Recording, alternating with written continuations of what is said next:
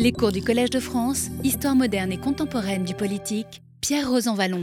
Bonjour à tous et bienvenue pour ce cours euh, de l'année 2018, qui est donc euh, la deuxième année du cours euh, que nous avons commencé l'an dernier sur le thème 1968-2018, une histoire intellectuelle et politique. Épreuve exorcisme.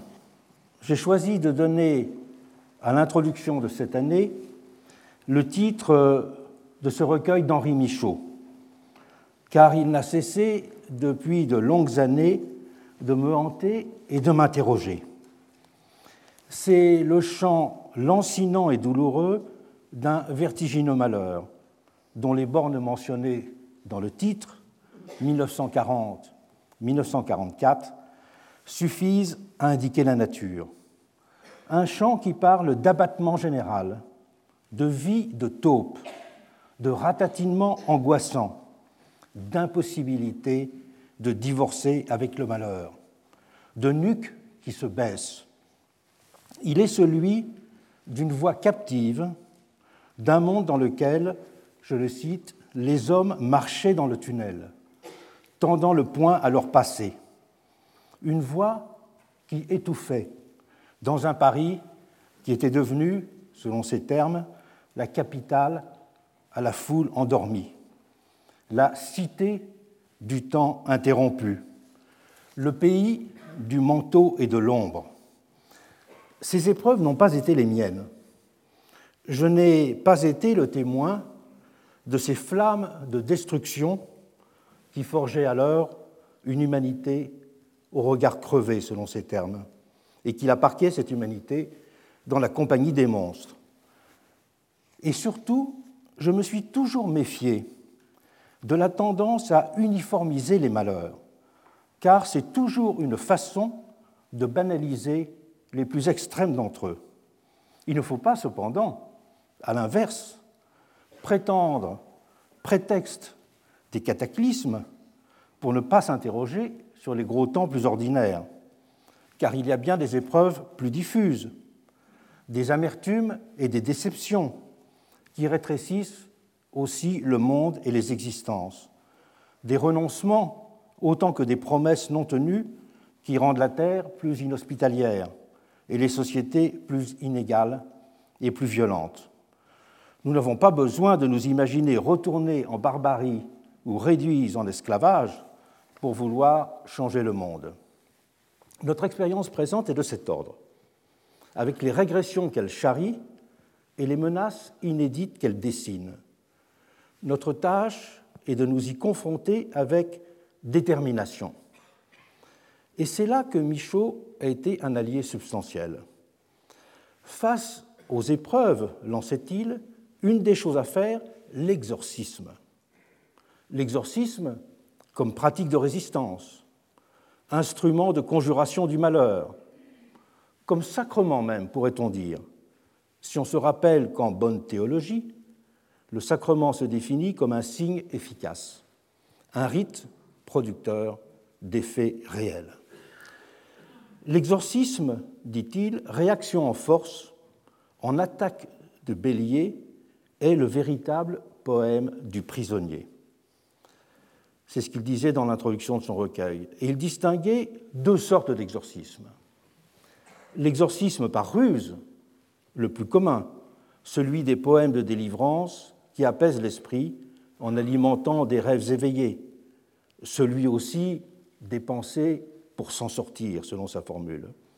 C'était là pour lui des moyens de tenir en échec les puissances environnantes du monde hostile, de se délivrer d'emprise, avec des mots qui rendent la réalité moins menaçante parce que plus appropriable. Des mots qui, avec leur puissance de commandement du réel, donnent au lecteur le sentiment de désensorceler la fatalité et de briser les dépendances. Mais il fallait pour Michaud un exorcisme plus fort pour accomplir la tâche, un exercice qui aiguisent plutôt l'esprit, qui produisent, écrivait-il, une exaltation telle, une si magnifique violence, unis au martèlement des mots que le mal, progressivement dissous, est remplacé par une boule aérienne et démoniaque, état merveilleux.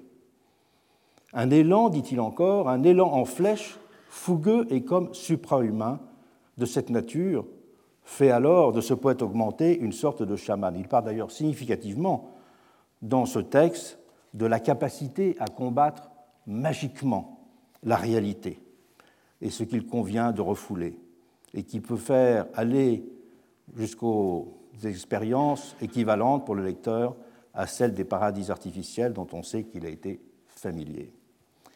Cette approche radicale des tâches de la poésie suggère bien qu'elle est le laboratoire de la langue et le laboratoire des émotions, et que sa lecture est une des modalités les plus fortes de l'expérience humaine, en augmentant la présence au monde et en offrant simultanément aux hommes et aux femmes une capacité accrue de résistance à l'œuvre des ténèbres.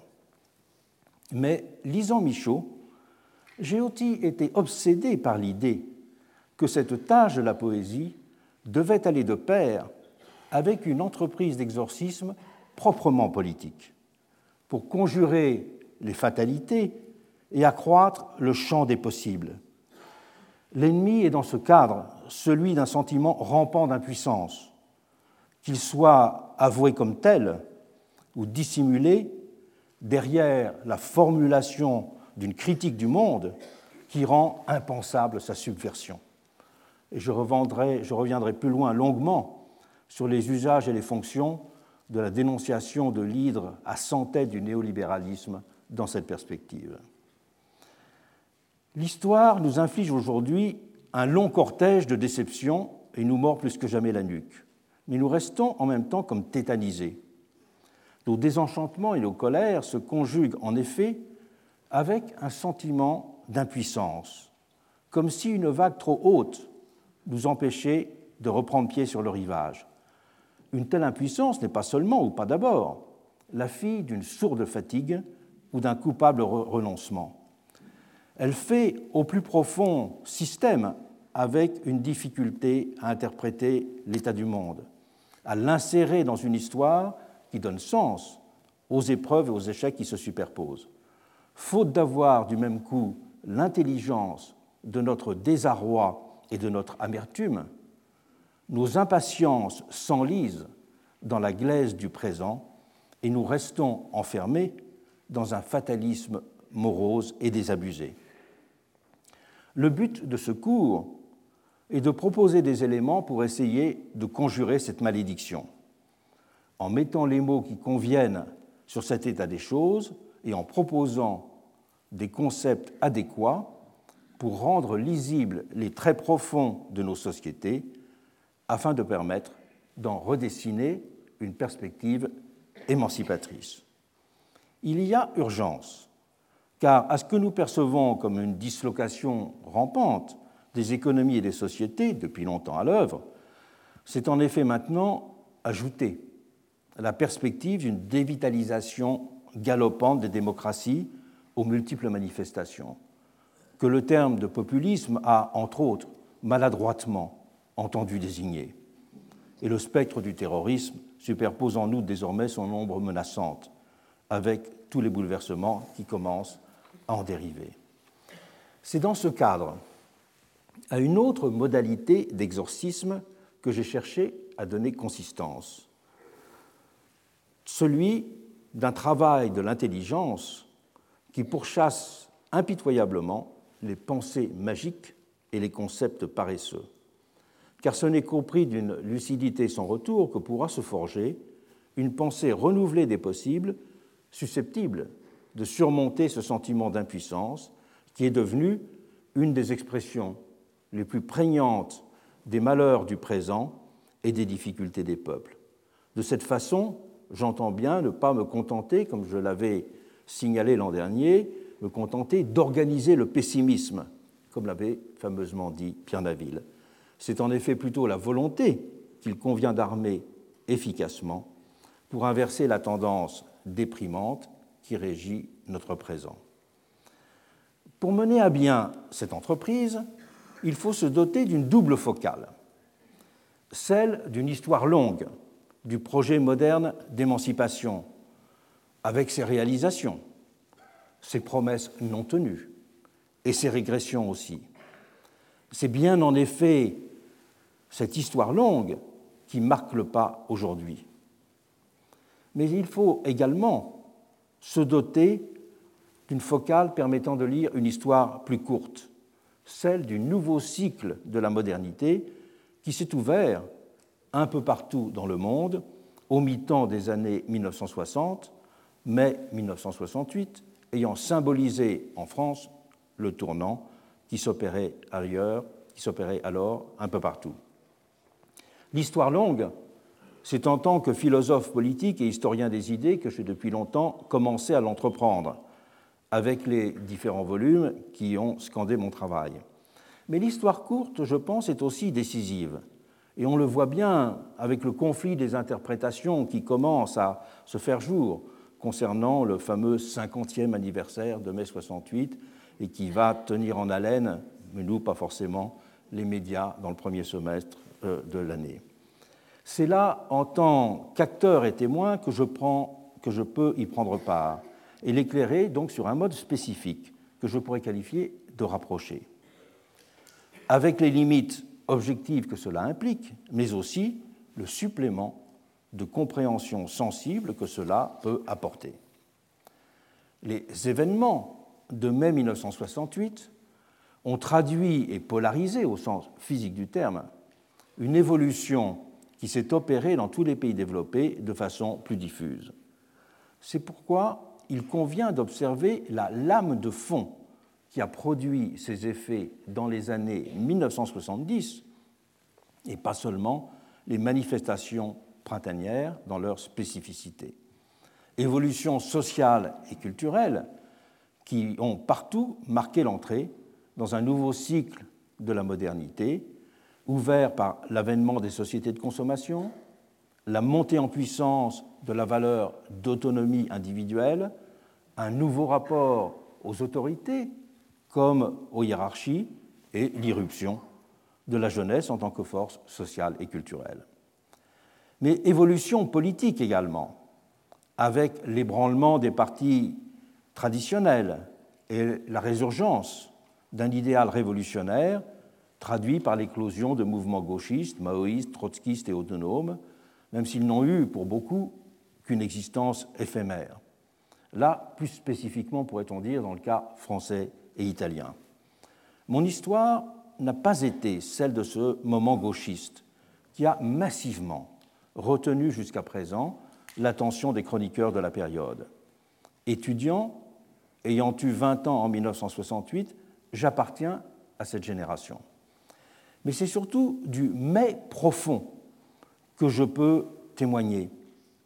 Celui qui a ébranlé le pays tout entier et produit ses effets intellectuels, politiques et sociaux dans les années 1970. Dès 1969, j'ai en effet été immergé dans un tout autre milieu que celui de la grande masse des étudiants. Car, dès ce moment-là, je suis devenu secrétaire confédéral de la CFDT, le syndicat qui incarnait alors le plus directement cet esprit profond de mai engagement auquel faisait aussi écho mon adhésion parallèle au parti de Michel Rocard. C'est de cette façon que ma vie intellectuelle et politique s'est confondue avec ce qu'on a appelé plus tard la deuxième gauche et dont j'ai été l'un des principaux intellectuels organiques. J'ai vécu les années 1970 dans l'exaltation et la ferveur, mais cela n'avait rien à voir avec l'attente d'un grand soir à portée de main. J'avais d'ailleurs été surpris de la rapidité avec laquelle bien des gauchistes, maoïstes notamment, avaient réglé son compte à cette attente. Il ne s'agissait pas non plus pour moi d'ériger mon impatience en argument théorique, comme des aspirants stratèges l'avaient reproché à certains révoltistes. Je voyais tout simplement qu'un nouvel horizon s'était ouvert pour repenser le changement social et refonder la gauche, et qu'un langage inédit était en train de se forger pour dessiner une alternative progressiste à l'univers que j'avais appelé avec Patrick Vivray, mon frère d'armes de l'époque, le social-étatisme. Un univers doctrinal qui était resté figé depuis un siècle dans le collectivisme théorisé par Jules Gued et dont le programme commun de 1972 avait été l'ultime expression. Ces idées alternatives résonnaient alors puissamment dans l'opinion et modifiaient dans bien des domaines la façon de concevoir les institutions. La nouvelle culture politique, dont nous étions les théoriciens et les propagandistes, le livre portant ce titre est de l'automne 1977, nous paraissait aussi propre à dessiner de façon crédible d'autres possibles et à marquer l'entrée dans un nouvel âge de l'émancipation. Puis, les choses marqueront le pas au début des années 1980. L'horizon que nous avions dessiné commencera insensiblement à se dissiper. Les éléments de langage qui avaient forgé notre identité, je pense au premier chef au terme de référence d'autogestion, passeront au second plan. Il n'y a rien eu de brutal dans ce mouvement. Il a plutôt pris la forme d'un assoupissement progressif, d'une usure prématurée, d'un piétinement. Comment en est-on arrivé à cet enlisement? Où a été le point de basculement? Le tipping point, comme on dit en anglais, s'il y en a eu un. Ces questions sont celles de mon itinéraire personnel, mais je les pose parce qu'elles ont une portée plus large. Elles renvoient à l'histoire même de la deuxième gauche et au-delà à celle de la gauche en général, dont l'agonie actuelle vient de loin, de ce moment peut-être. C'est une hypothèse que je formule dans ce cours. Elles entrent aussi plus largement en résonance avec les perplexités contemporaines pour penser une alternative au néolibéralisme, car nous vivons avec évidence un moment de maturation, je préfère d'ailleurs ce terme à celui de radicalisation, qui emporte l'idée d'une dérive problématique du cycle de modernité ouvert en 68. Notre commande du présent implique pour cela de se retourner vers ces années 1970 et l'enlisement des promesses qu'elles avaient suscitées. Mais il faut préalablement préciser les termes du problème. Cet enlisement ne me semble en effet pas relever des modèles explicatifs traditionnels des retournements d'espérance ou des dissipations d'illusions. Ces modèles traditionnels sont au nombre de trois. La théorie de la sensibilité au choc des réalités d'abord. Elle est parfaitement résumée, cette théorie, dans la célèbre définition donnée par Irving Kristol, la grande figure du néolibéralisme américain, qui disait Un conservateur est un progressiste qui a été agressé par la réalité. Théorie qui présuppose le caractère idéologique d'une position, que certains faits amèneraient à reconnaître et donc à abandonner. Il ne s'agit pas de cela ici. Aucun fait, aucun événement notable n'est venu invalider les constituants de la culture politique de la deuxième gauche, à la différence de ce qui a pu se passer pour des approches gauchistes ou spontanéistes, qui ont conduit dans ces milieux à quelques retournements de vestes spectaculaires et à de massives désertions silencieuses. La psychologie politique des âges de la vie ensuite dessine une explication souvent donnée. Elle considère, ce que confirme d'ailleurs en partie la sociologie électorale, que le vieillissement est producteur de réalisme et qu'il dissout les utopies de la jeunesse. Cette théorie ne s'applique pas non plus. Cette culture politique se voulait en effet indissociable d'une culture de gouvernement et donc n'avait en aucune manière le caractère d'une utopie adolescente. La théorie de la contre-révolution, troisième lieu, n'explique pas non plus ce phénomène de piétinement et d'enlisement. Si la validité de cette théorie de la contre-révolution peut être discutée quand elle est appliquée à la situation présente, Et là, je pense par exemple à la thèse de Raffaele Simone, qui a écrit deux ouvrages, Le monstre doux, L'Occident vire-t-il à droite et Si la démocratie fait faillite, qui ont été publiés dans la collection Le débat chez Gallimard entre 2010 et 2016, qui explique le virage à droite du monde au fait, dit-il, que triomphe la politique naturelle qui est fondée sur la reconnaissance des inégalités et l'acceptation des rapports de force. Alors que la gauche, qui est fondée sur l'idée d'égalité, sur, euh, sur la possibilité de voir organiser des compromis, définit une politique antinaturelle. Ça, c'est véritablement une définition, je dirais, de la contre-révolution. Ce qui s'est passé est d'un autre ordre. Pour l'essentiel du moins, il s'agit plutôt d'un affaissement ou d'un évanouissement de fait et non de ce qui serait de l'ordre d'un reniement ou d'une défaite. C'est ce processus que je voudrais explorer. Ce ne sont pas les idées de mai ayant esquissé les éléments de cette nouvelle culture politique dans leur contenu intrinsèque qui ont été en cause, mais leur inaccomplissement et leur prématurité. Disant cela, cette hypothèse de prématurité fait écho d'une certaine façon à un jugement que j'avais trouvé intéressant de Gilles Deleuze et de Félix Gattari, qui avaient publié en 1984 dans Les Nouvelles un article qui avait pour titre Le mai 68 n'a pas eu lieu, et dans lequel il parlait de l'incapacité de la société française à assimiler mai 68, et je les cite encore, de dire que la société française a montré une radicale impuissance à opérer une reconversion subjective au niveau collectif telle que l'exigeait 68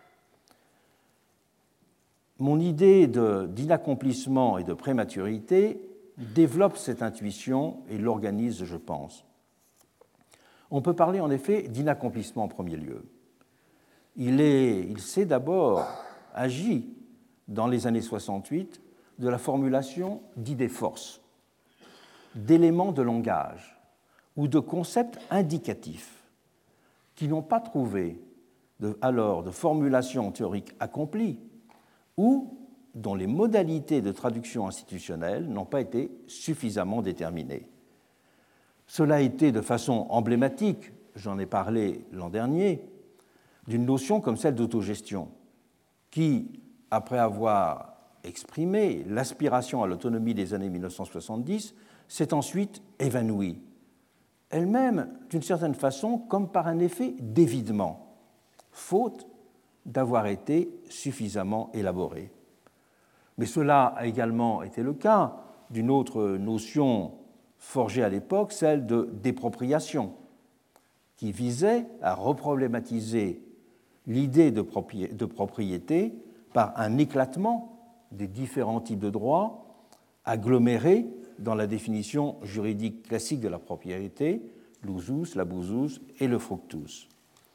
Cet inaccomplissement c'est également lié, en second lieu, à ce que j'appellerais une dissociation diminuante de ces objets. L'idéal d'extension des droits et d'accomplissement des singularités a, lui, rapidement trouvé ses formulations dans le champ de la révolution des mœurs et des relations sociales. Pourquoi? Parce qu'elles sont faciles à traduire dans l'ordre juridique, donnant depuis 50 ans leur élan à une longue série de réformes sociétales qui sont allées d'une égalité plus effective entre les sexes à, tout récemment, une redéfinition du mariage comme union entre deux individus. Ces idées de mai n'ont en revanche pas alimenté de révolution dans les ordres complémentaires de la vie démocratique et du monde économique et social qui soient effectués dans le même esprit la révolution des mœurs s'est trouvée banalisée d'un côté, tandis que les révolutions démocratiques et sociales n'ont pas trouvé de formulation d'une puissance et d'une simplicité de mise en œuvre équivalentes. L'évocation parfois d'un projet participatif et du développement des principes contractuels dans l'ordre social n'en offrant que de formels succédanés. C'est pour cette raison que le sociétal s'est depuis cette période trouvé en avance sur le social et le politique. Si cet inaccomplissement procède des deux ressorts que nous venons d'évoquer, il tient en outre au fait que les traits de cette nouvelle culture politique ont été esquissés dans un cadre et un contexte qui n'étaient pas adaptés à leur réception et à leur développement. Je dirais que son programme était d'une certaine façon prématuré autant que potentiellement décalé. C'est particulièrement sensible en matière de fonctionnement démocratique, par exemple, un sujet qui m'intéresse au premier chef. L'approche autogestionnaire restait en effet focalisée dans ce domaine sur l'opposition entre système représentatif et expression directe. La thématique participative, développée plus tard dans les années 1980, offrant un pont entre ces deux approches. Mais l'approche en termes de démultiplication des fonctionnalités démocratiques ou de démocratie post-électorale, que je développerai plus tard à partir d'une appréhension sur la longue durée des contradictions de l'idéal démocratique, n'était alors pas encore mûr. Il en allait de même dans l'ordre économique et social. Les années 1970, ne l'oublions pas, étaient alors encore totalement immergées dans le monde des Trente Glorieuses et du capitalisme industriel traditionnel. Dans ce cadre, les questions posées restaient celles d'un modèle de gestion des entreprises, avec par exemple la mise en place des groupes d'expression des travailleurs, la consolidation de la place du syndicalisme et des institutions représentatives, ou le renforcement du rôle du plan dans l'économie globale. L'idéal autogestionnaire des années 70 avait dans ce cadre une capacité réformiste qui était limitée aux formes de gouvernance des entreprises. Et cet idéal oscillait simultanément entre cette vision limitée de l'avenir et un rattachement à des formes anciennes d'alternatives au social-étatisme, en se réclamant, par exemple, des traditions coopératives et associatives, de Fourier à Proudhon, pour faire image, qui étaient opposées alors à la vision collectiviste guédiste. Et j'ai dit à quel point, dans le cours de l'an dernier, le terme autogestion regardait à la fois très loin en arrière du XIXe siècle et se projetait un peu en avant. Ce monde des années 70, il sera plus récemment totalement bouleversé par l'avènement d'un capitalisme d'innovation lié à un nouveau cycle de révolution technique, autant que par la montée en puissance d'un capitalisme financier mondialisé. Le mode de production qui en est résulté, avec l'évolution de la structure du marché du travail et de la nature même du travail qu'il impliquait, a bouleversé les termes dans lesquels on pouvait envisager l'émancipation de ce travail.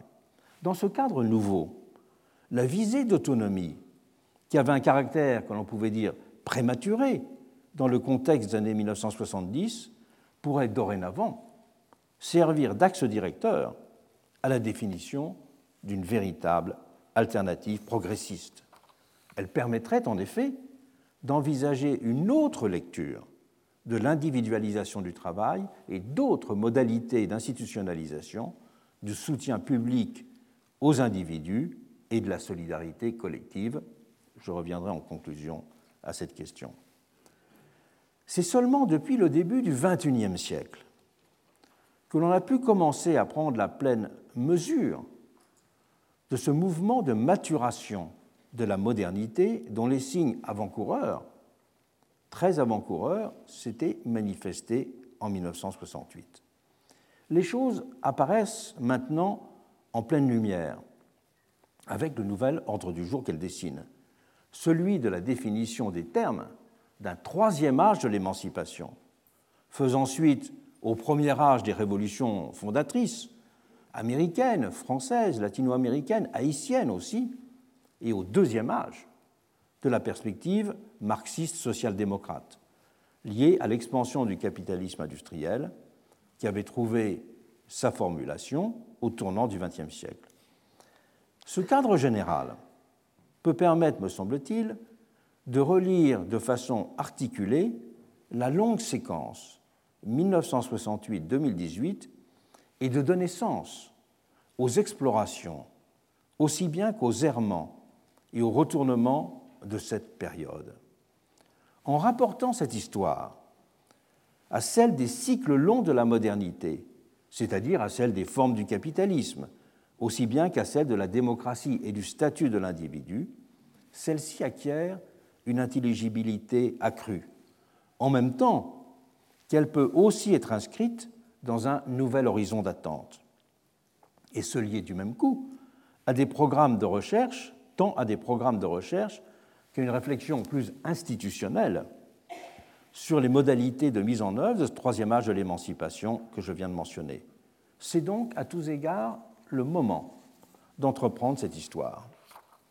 Entreprendre cette histoire se justifie intellectuellement et politiquement, mais elle a aussi une fonction cathartique pour la génération à laquelle j'appartiens en tout cas, celle qui a eu 20 ans en 1968, celle de rendre compte d'un piétinement qui peut dorénavant s'avouer et se comprendre.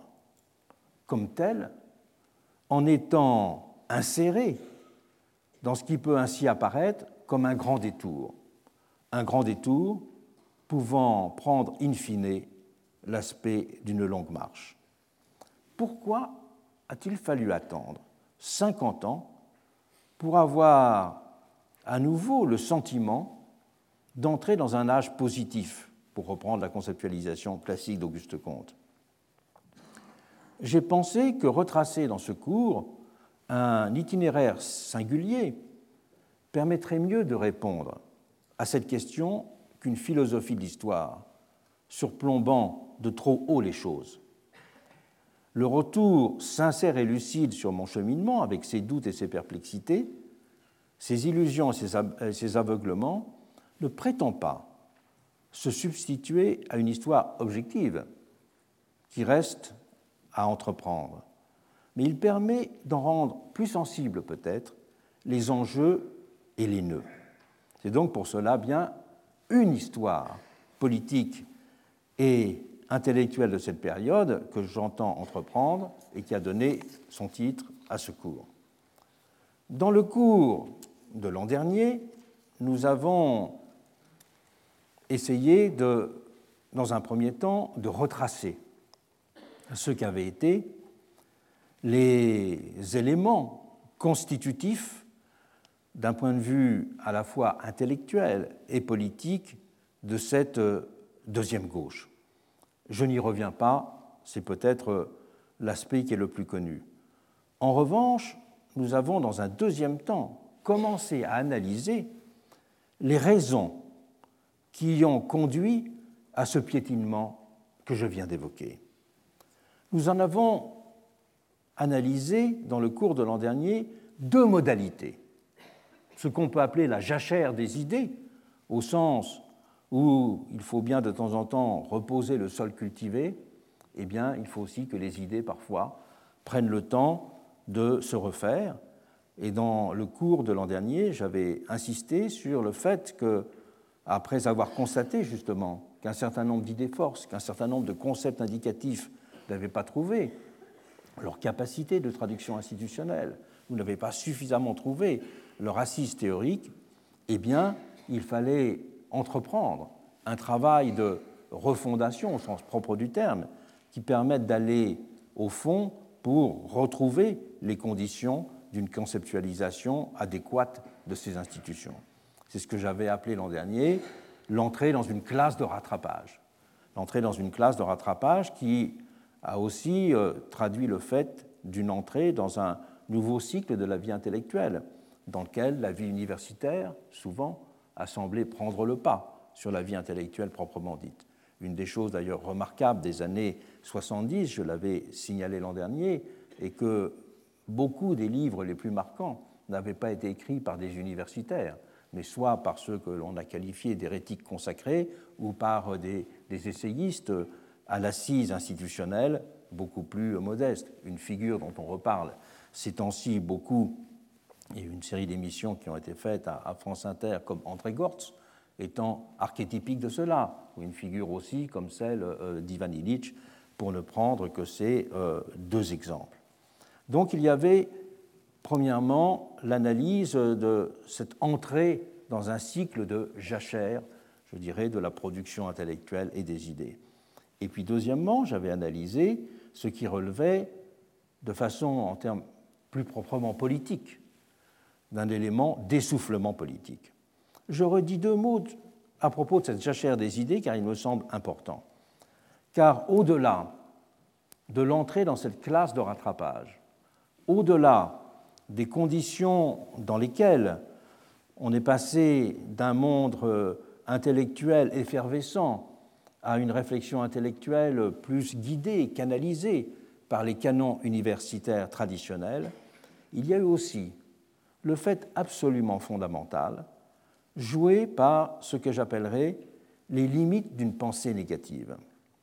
Une des grandes caractéristiques des idées nouvelles des années 1970, euh, et en tout cas de la partie de ces années nouvelles que euh, personnellement j'ai vécu et dont j'ai été un, animateur d'une certaine façon à travers la deuxième gauche, était qu'elles étaient en partie structurées autour de trois grandes idées négatives. Une première idée négative, c'était l'antitotalitarisme. Penser qu'un élément d'identité politique de la période serait justement la redéfinition de la démocratie, mais à partir de l'antitotalitarisme. Cette redéfinition de la démocratie à partir de l'antitotalitarisme, elle avait des ressorts directement politiciens, pourrait-on dire. C'est qu'à travers la question de l'antitotalitarisme, ce qui se jouait, c'était aussi le rapport au Parti communiste, qui, ne l'oublions jamais, représentait alors, au moment de l'entrée dans les années 1970, plus de 20% de l'électorat, alors qu'aux élections de 1969, les socialistes avaient fait 5%.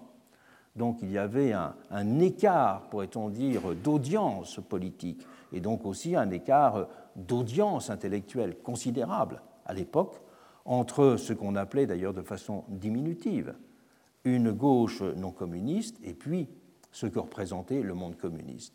Et dans cette redéfinition des rapports politiques, l'antitotalitarisme était à la fois le vecteur d'une approche nouvelle de la démocratie, la démocratie étant appréhendée à partir de ses pathologies, à partir de ce qui la menaçait, d'une part, et d'autre part, également une approche plus proprement politique.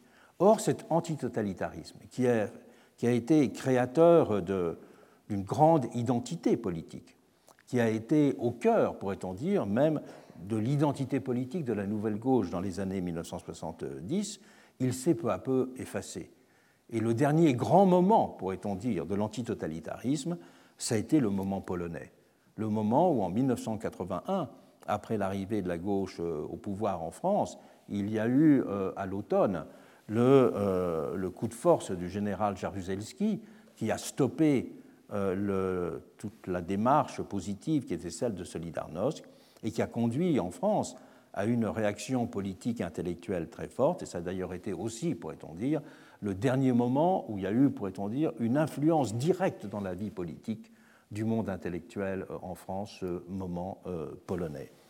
Et cet antitotalitarisme, eh bien, il s'est peu à peu, non pas désagrégé conceptuellement, et l'œuvre d'un Claude Lefort montre qu'au contraire, conceptuellement, il a continué à jouer son rôle euh, très fortement, mais qu'il s'est désagrégé pour des raisons politiques. Après la chute du mur de Berlin, évidemment, ses raisons d'être étaient euh, très affaiblies. Et également parce que s'il avait ouvert la voie à une recompréhension plus exigeante de la démocratie et donné de la démocratie une définition que l'on pourrait dire sociétale et non pas simplement procédurale. Car euh, ce qui pouvait être reproché à la perversion démocratique représentée par les régimes totalitaires, c'était d'abord de les comprendre comme une interprétation perverse de l'idéal démocratique, c'est-à-dire les penser comme des régimes qui avaient voulu radicaliser la prétention à représenter la société à travers un pouvoir qui se définissait comme étant lui-même la société. et donc, euh, d'un autre côté, avec une société pensée sous les espèces de son unité, dès lors qu'elle aurait été débarrassée de ses ennemis. Et la meilleure définition que l'on pouvait donner à cette époque du rêve totalitaire, c'est celle que Zinoviev avait donnée en 1919 lorsqu'il avait dit Au fond, maintenant c'est clair, il y a 10% du pays qui est contre nous. Dès que nous aurons éliminé ces 10%, la démocratie pourra régner de façon pleinement satisfaisante. C'est effectivement ce qui s'est passé, mais je ne sais pas si c'est la démocratie qui a régné de façon pleinement satisfaisante. Et donc cette réflexion intellectuelle, euh, cette approche de la démocratie par l'antitotalitarisme était quelque chose d'extrêmement puissant et important pendant cette période. Mais il est arrivé un moment aussi, je dirais dans les années 90, où il s'est agi de passer de cette vision lucide et de cette vision augmentée, pourrait-on dire, de la démocratie à la formalisation de nouvelles modalités institutionnelles et procédurales de cette démocratie euh, augmentée. Et cela, évidemment, cela, alors que la critique du totalitarisme avait été la grande affaire de la génération d'Anna Arendt puis de Claude Lefort, qui, me semble-t-il, est celui qui a porté le plus loin cette analyse du totalitarisme, eh bien, c'est dans des termes plus positifs qu'il fallait dorénavant euh, le, penser, et pas simplement à partir de cette approche. La, deuxième gauche était enfin euh, portée euh, en termes politiques par une, grande, autre grande idée négative, c'est la critique du jacobinisme, la célébration de la société civile. Et effectivement, cette célébration de la société civile, elle résonnait aussi avec l'emploi du terme dans un certain nombre de pays de l'Est européen, comme en Amérique latine. Se réclamer de la société civile euh, en Pologne, en, Tchécoslovaquie ou en Russie, c'était affirmer qu'il y avait une réalité sociale qui existait en dehors de l'État, qu'il y avait une légitimité en dehors du parti. Et donc cette notion de société civile, elle était la base, pourrait-on dire, euh, d'une revendication, de reconstitution euh, d'une politique parfaitement légitime sur d'autres bases que celle du pouvoir. Et c'était la même chose dans la lutte contre les dictatures en Amérique latine toute la lutte contre les dictatures en Amérique latine s'est menée en opposant la vitalité de la société civile et les droits de cette société civile au pouvoir politique existant.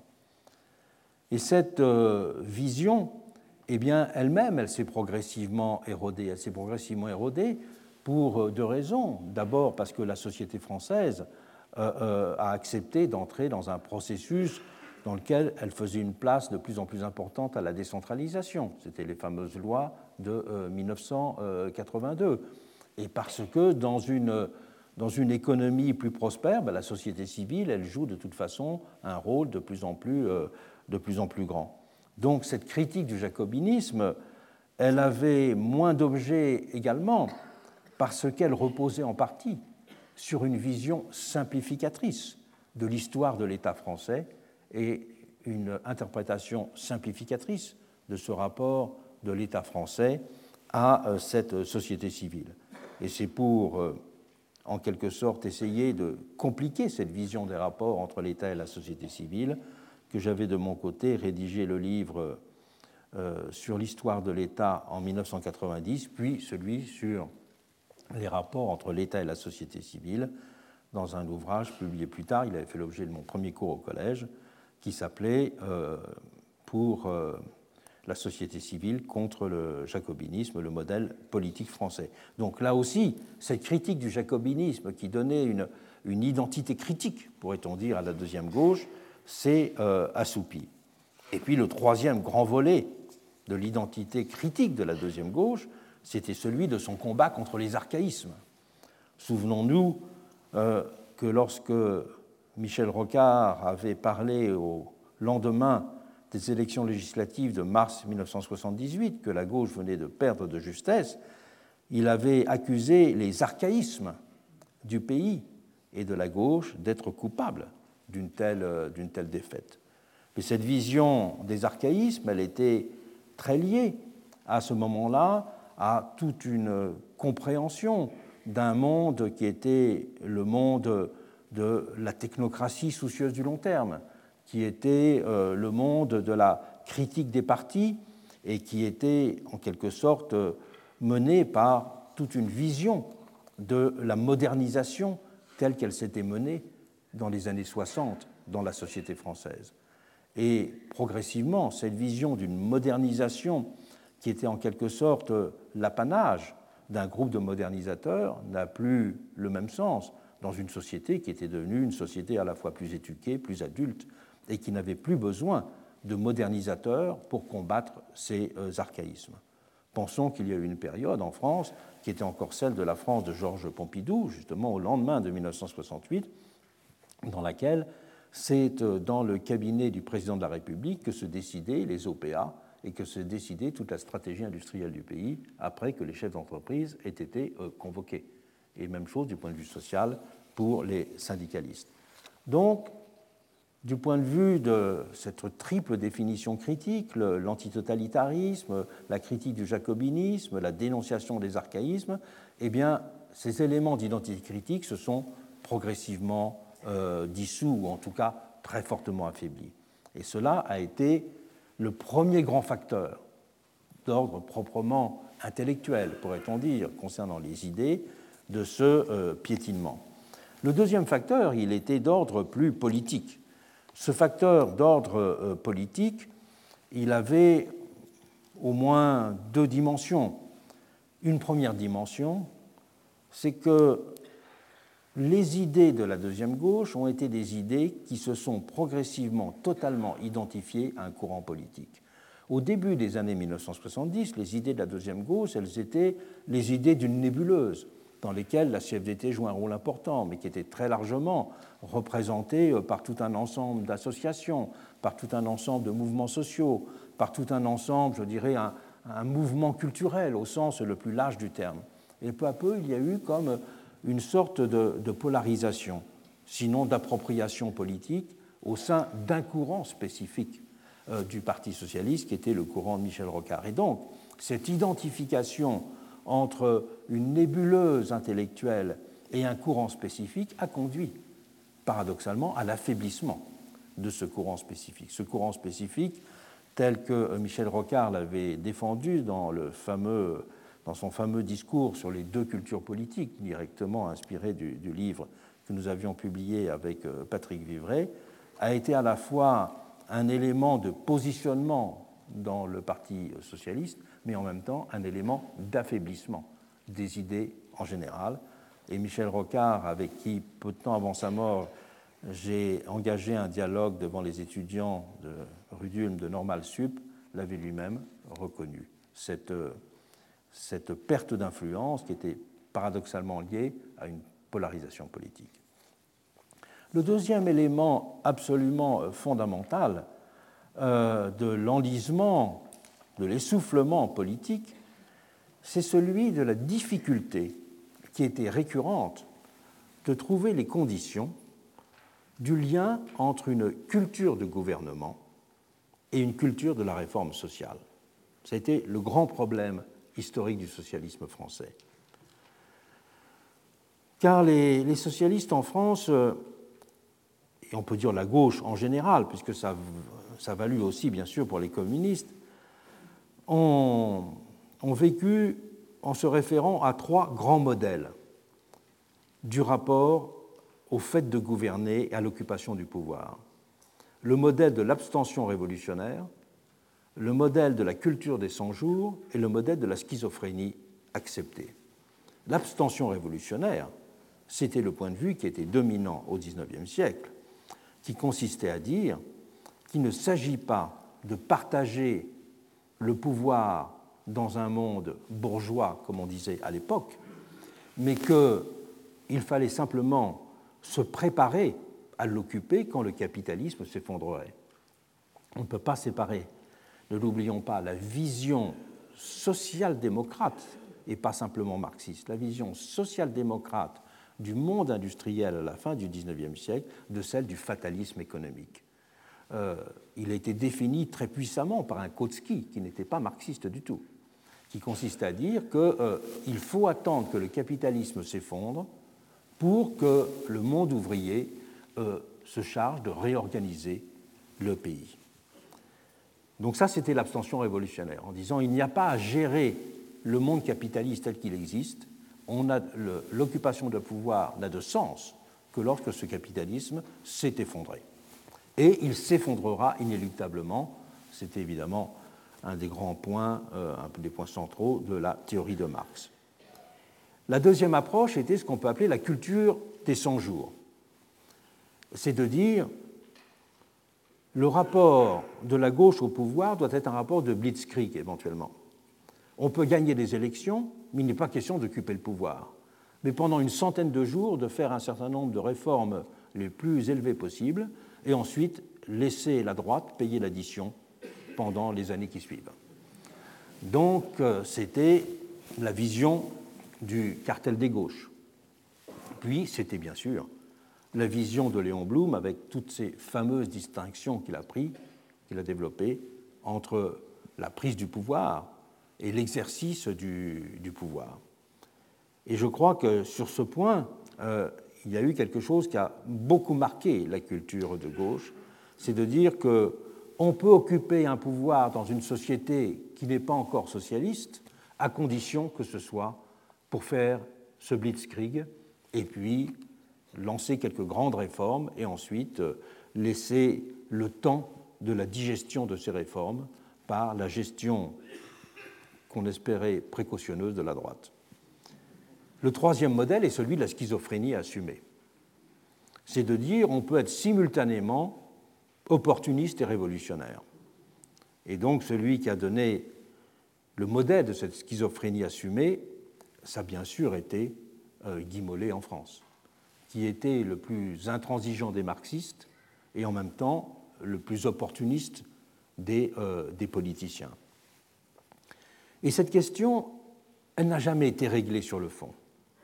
Elle n'a jamais été réglée sur le fond, et même lorsque le Parti socialiste a réussi son congrès d'unification en 1971, il n'a pas véritablement tranché. Il n'a pas dit quelle est la place que pouvait avoir une culture de gouvernement dans les idées socialistes.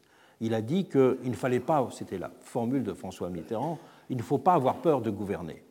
Mais en même temps, il se prémunissait des critiques éventuelles de sa gauche en disant que celui qui n'est pas un adepte de la rupture avec le capitalisme n'a pas sa place dans le parti. Donc d'une certaine façon, c'était une version, disons, édulcorée de la schizophrénie assumée. Et cette version édulcorée de la schizophrénie assumée, eh bien, elle s'avérera très coûteuse dans le tournant de 1983. Car ce tournant de la politique économique de 1983, il n'aura pas trouvé son langage et cette définition théorique. Donc voilà les deux premières façons de concevoir le piétinement à partir de cet essoufflement politique et disons de cet euh, inachèvement intellectuel. Et dans le cours qui va venir, je vais dégager une troisième forme d'explication, c'est une explication par l'engourdissement. Pas simplement des mécanismes intellectuels, politiques, mais des mécanismes presque physiologiques et psychologiques d'engourdissement que je vais décrire ensuite.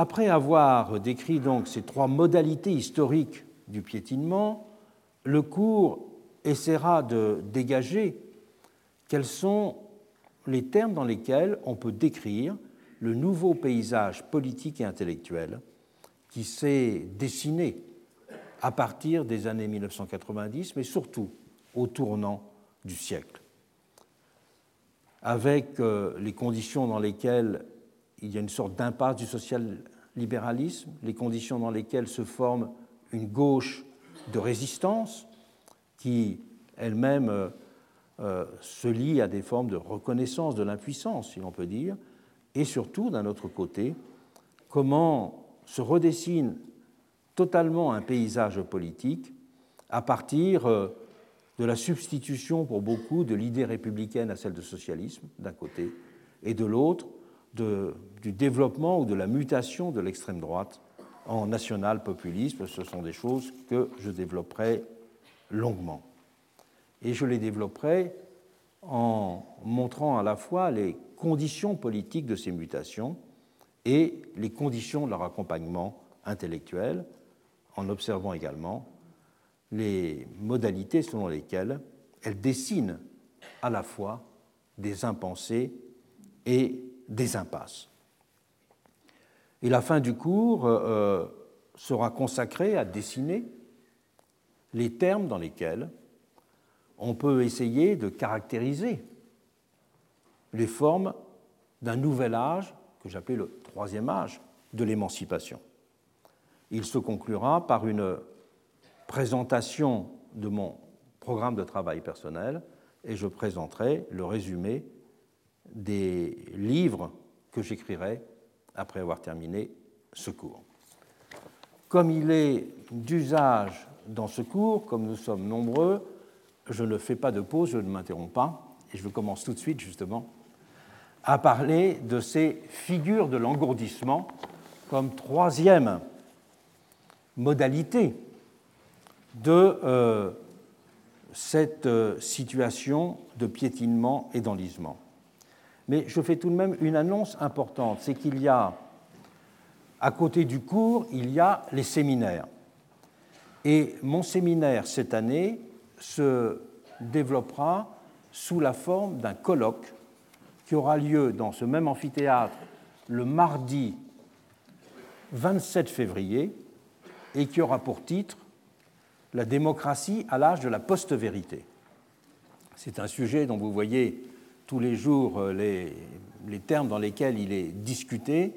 Eh il y aura à la fois des, philosophes, des, scientifiques, euh, des sociologues qui euh, viendront autour de moi analyser cette question et proposer de la conceptualiser dans des termes qui peuvent permettre de la maîtriser.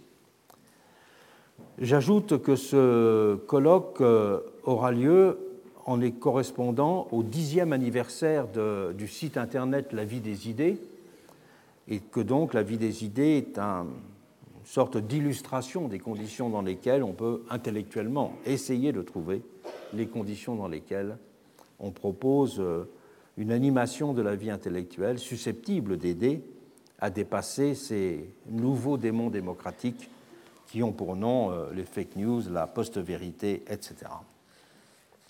Donc j'en viens maintenant directement à euh, cette analyse des figures de l'engourdissement, qui après l'essoufflement politique et après la considération de la jachère de la marche des idées, constitue à mes yeux le troisième grand facteur explicatif de euh, ce piétinement qui a suivi les années 70.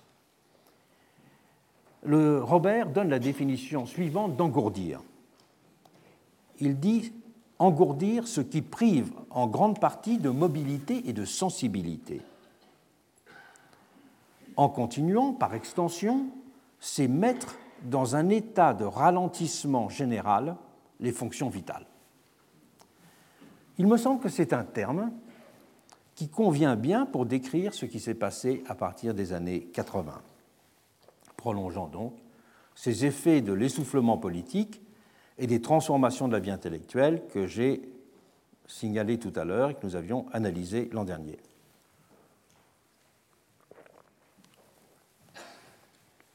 L'engourdissement de ces années a pris différentes formes.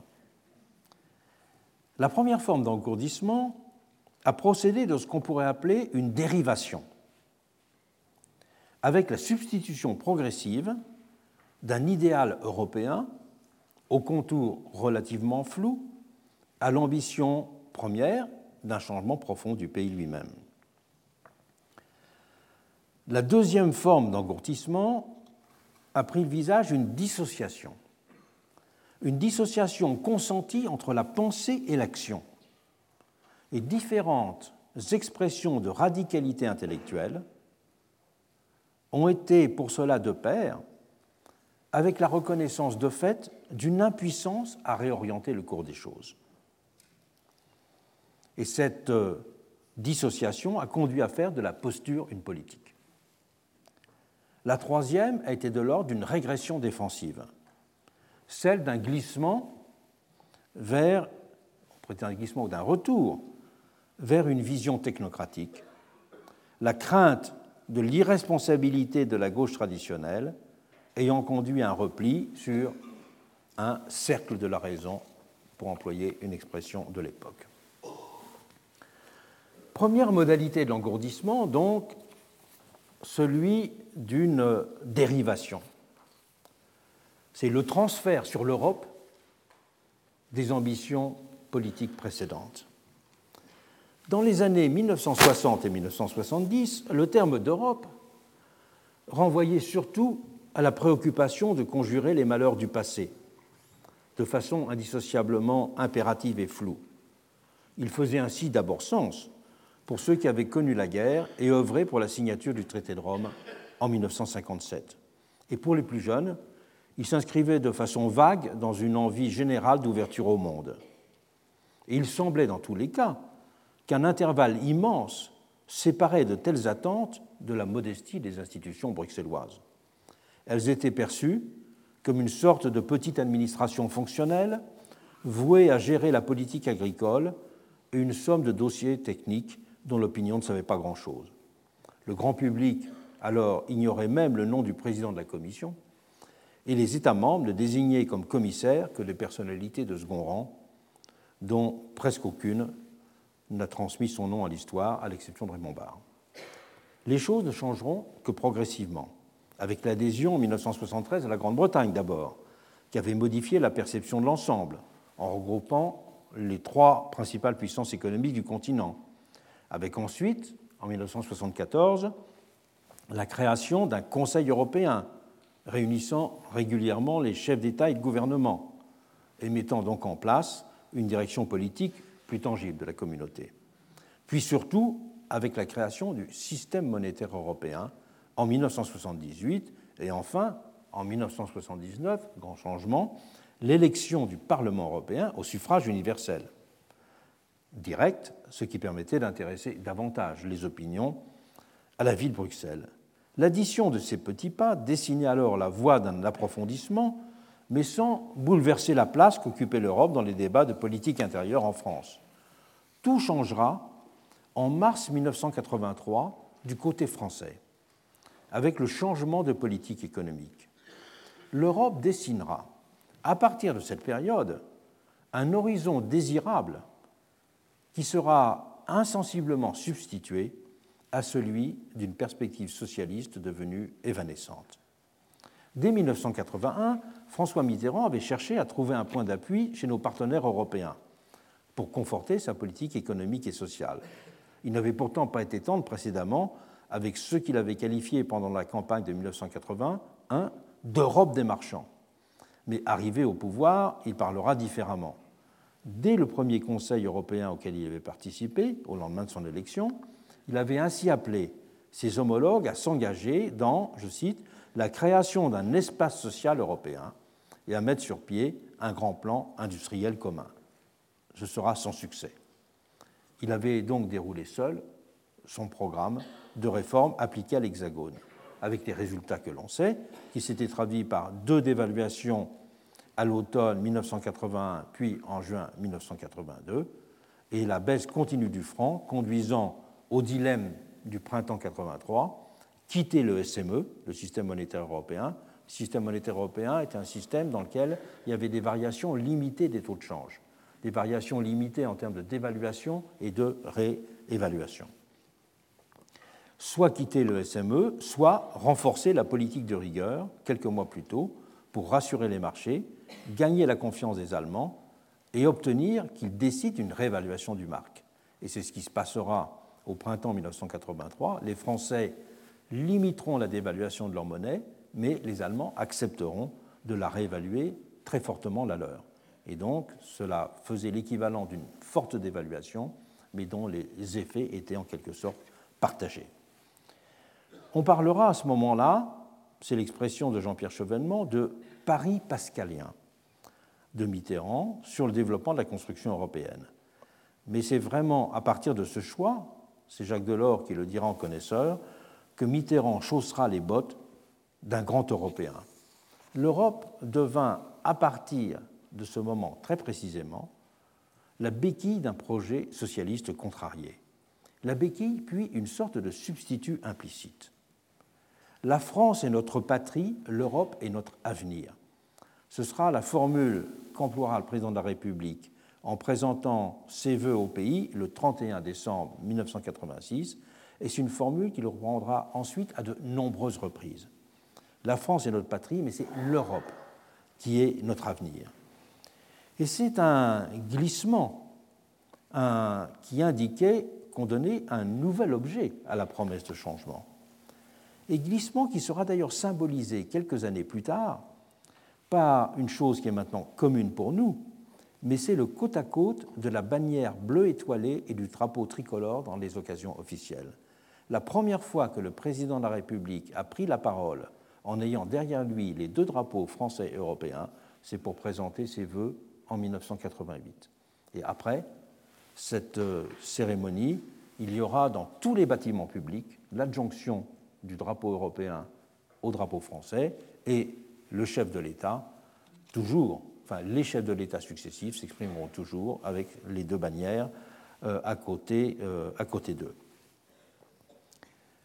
la présidence de la commission par Jacques Delors de 1985 à 1995, 10 ans, allait accompagner et légitimer ce transfert d'ambition, tant celui-ci fut un président activiste, et qui a même fini, ce qui n'est plus le cas aujourd'hui, par prendre nettement l'ascendant sur le Conseil européen. Et plusieurs étapes marquantes allaient donner corps à ce réalignement. La signature de l'acte unique en 1986 d'abord, avec ses trois volets, le projet de réalisation d'un grand marché intérieur, l'engagement à réaliser des réformes institutionnelles et, en troisième lieu, la formalisation d'une coopération politique entre les États membres. Il sera complété en 1989 par l'adoption d'une charte sociale. Et François Mitterrand avait parlé en termes lyriques de cette perspective de constitution du marché unique. Avec une monnaie unique, avait-il dit au pays, on dotera l'Europe d'un instrument qui lui permettra de s'affirmer comme la première puissance du monde. Première puissance industrielle, première puissance pour la recherche, première puissance qui offrira aux jeunes des possibilités d'avoir du travail, des métiers, sur tous les marchés, nous serons ensemble au moins aussi forts que le sont aujourd'hui les Américains et les Japonais ensemble. Avec le traité de Maastricht scellant cette évolution, avait-il conclu, l'Europe nous offrira des garanties renforcées face à l'instabilité du monde, ainsi que des droits nouveaux pour nos concitoyens. Le chef de l'État n'était pas le seul à célébrer cette Europe protectrice près d'apprendre le relais d'un État-providence national en difficulté. Tous les socialistes étaient alors en à l'unisson. Michel Rocard se réjouissait aussi d'un traité qui était le premier qui comportait un grand volet social. Mais aussi bien Martine Aubry qu'Henri Emmanueli, Laurent Fabius et Jean-Luc Mélenchon participaient alors tous de cette vision et de cet optimiste. L'invocation de l'Europe était pour tous le moyen de conjurer le spectre d'un rapetissement des ambitions. Elle dessinait un nouvel horizon d'attente, prenant le relais de ce qu'avait précédemment incarné l'idéal du socialisme national. C'était aussi une Europe compensatrice du déclassement de puissance de la France que les dirigeants du pays célébraient. Sous les couleurs de la bannière bleue, on satisfaisait l'aspiration à continuer à jouer les premiers rôles dans le monde. Et s'identifier une telle Europe rachetait les apparences d'une France qui rechignait à se reconnaître désormais comme moyenne. Et c'était aussi l'Europe des droits de l'homme que l'on chérissait dans ces années 80, une Europe symbole de la victoire sur les dictatures, avec l'entrée de la Grèce en 1981, puis celle de l'Espagne et du Portugal en 1986, une Europe championne des libertés, avec l'adoption en 2000 d'une charte des droits de l'Union, et une Europe terre de démocratie, enfin évidemment, avec la chute du mur et la marche vers l'adhésion des pays de l'Est. S'identifier une telle Europe était, pour toutes ces raisons, valorisant. En matière de stratégie, la construction européenne validait par ailleurs implicitement, mais de façon éclatante, le célèbre mot d'ordre révisionniste d'Edouard Bernstein, lorsque ce dernier avait invité les sociaux-démocrates de son époque à considérer que le mouvement était plus important que le but. On a en effet, pendant toute cette période, donné ces lettres de noblesse à une politique des petits pas, dont Delors s'était à la fois fait l'artisan et le théoricien. On ne savait pas exactement vers quoi on allait se diriger, mais on était sûr que c'était dans la bonne direction. Le principal est que l'Europe avance, résumera significativement le président socialiste, se contentant d'évoquer les potentialités considérables de la construction européenne. Et ce terme même de construction européenne, passé dans le langage commun, avait en lui-même une résonance positive aux yeux de tous. Il paraissait redonner consistance à l'idée d'un volontarisme efficace dans un monde que la référence permanente à des contraintes avait eu tendance à disqualifier. Tout avait convergé de la sorte pendant les deux septennats de François Mitterrand pour que de nombreux Français puissent être séduits par la perspective d'une Europe compensatrice des abandons, des faiblesses et des inachèvements des idéaux qui avaient conduit à la victoire de 1981. Mais c'est là encore une réorientation qui n'avait pas vraiment été explicitée. On se sentait comme enveloppé dans une atmosphère d'Europe qui exhalait des senteurs d'optimisme dans un monde où le terme de désenchantement s'imposait de plus en plus. Des étudiants que l'on connaissait bénéficiaient du programme Erasmus. On voyait les succès d'Airbus ou des programmes spatiaux, les crédits de Bruxelles auxquels avaient accès de plus en plus d'associations ou de programmes publics étaient connus jusqu'au début des années 1990. L'Europe participait par ces petites touches d'un quotidien positif, sans compter la promesse globale d'avenir qu'elle représentait, impérative et floue à la fois. Mais sans avoir jamais été un europhile béat, du fait même que la question démocratique et la question sociale qui m'importait essentiellement ne se jouaient pas à ce niveau, j'avais aussi baigné dans cette atmosphère rassérénante et lénifiante. Et c'est la découverte d'un chiffre très simple qui a eu pour moi l'effet d'un véritable électrochoc au moment de la ratification du traité de Maastricht, le 1%. 1%, c'était le montant du budget européen rapporté au PIB des pays membres. Un chiffre à comparer à celui des 20% représentant le budget des dépenses publiques dans un pays comme la France. Ce chiffre de 1%, il disait la vérité de l'Europe en la ramenant à sa matérialité effective. Fait plus surprenant encore, j'apprenais que ce modeste pourcentage n'avait pas bougé depuis la signature du traité de Rome. Et c'est toujours le cas 60 ans plus tard, au moment où je lis ce cours. Un tel chiffre ne pouvait certes pas être considéré de façon isolée. Bien des éléments structurants de l'Union européenne étaient en effet de l'ordre de la régulation et de l'emprise du droit, et ne, se, traduisaient donc pas dans l'ordre budgétaire. Mais sa modestie et sa fixité m'avaient fait réfléchir, surtout si on les rapportait à l'inflation des attentes et des transferts d'espérance liés à la construction européenne. Tout s'est ainsi passé comme si s'était formée une bulle spéculative d'espérance et d'attente, c'est-à-dire un mensonge en langage politique et moral. Une bulle suivant le modèle financier classique d'un titre qui ne cesse de grimper alors que la valeur substantielle de l'actif auquel il correspond n'a pas varié. J'avais alors compris qu'elle finirait par éclater, ce qui ne s'est en fait opéré que sous la forme d'abord moins perceptible d'un dégonflement progressif, engendrant un scepticisme, puis un ressentiment croissant, qui se manifesteront pour la première fois avec éclat en 1992, avec la victoire lors du débat sur la ratification du traité de Maastricht, et qui culmineront en 2005 avec la victoire du non au référendum sur le projet de constitution.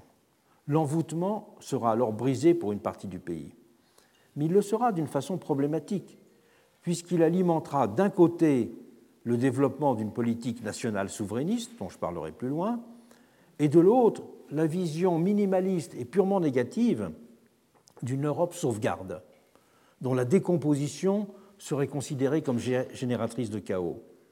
Ce sont en effet moins les possibilités futures qu'incarnerait cette dernière que la peur du saut dans l'inconnu que représenterait sa dislocation ou le simple fait de s'en dissocier qui soutiendront dorénavant le projet européen dans une partie de l'opinion.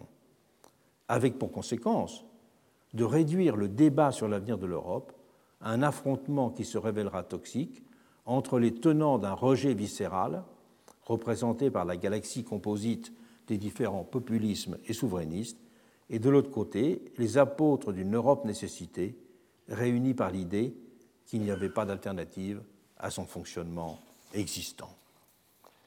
La deuxième euh, forme d'engourdissement, c'est ce que j'appellerais les radicalités d'impuissance. L'engourdissement des années 1980 et 1990 s'est en effet aussi paradoxalement adossé à la revendication d'une certaine radicalité, mais d'une radicalité d'un type nouveau, celle de la posture intellectuelle et non plus de l'action militante et de la lutte sociale. Une radicalité centrée sur elle-même, cantonnée dans les disputes de la sphère académique, n'évoquant plus le monde social que de façon rhétorique, dans les termes d'une généralité inopérante. Dans son sillage, ou de façon simplement parallèle, a aussi émergé, dans un ordre indissociablement politique, moral et esthétique, ce qu'on a fini par appeler une mélancolie de gauche.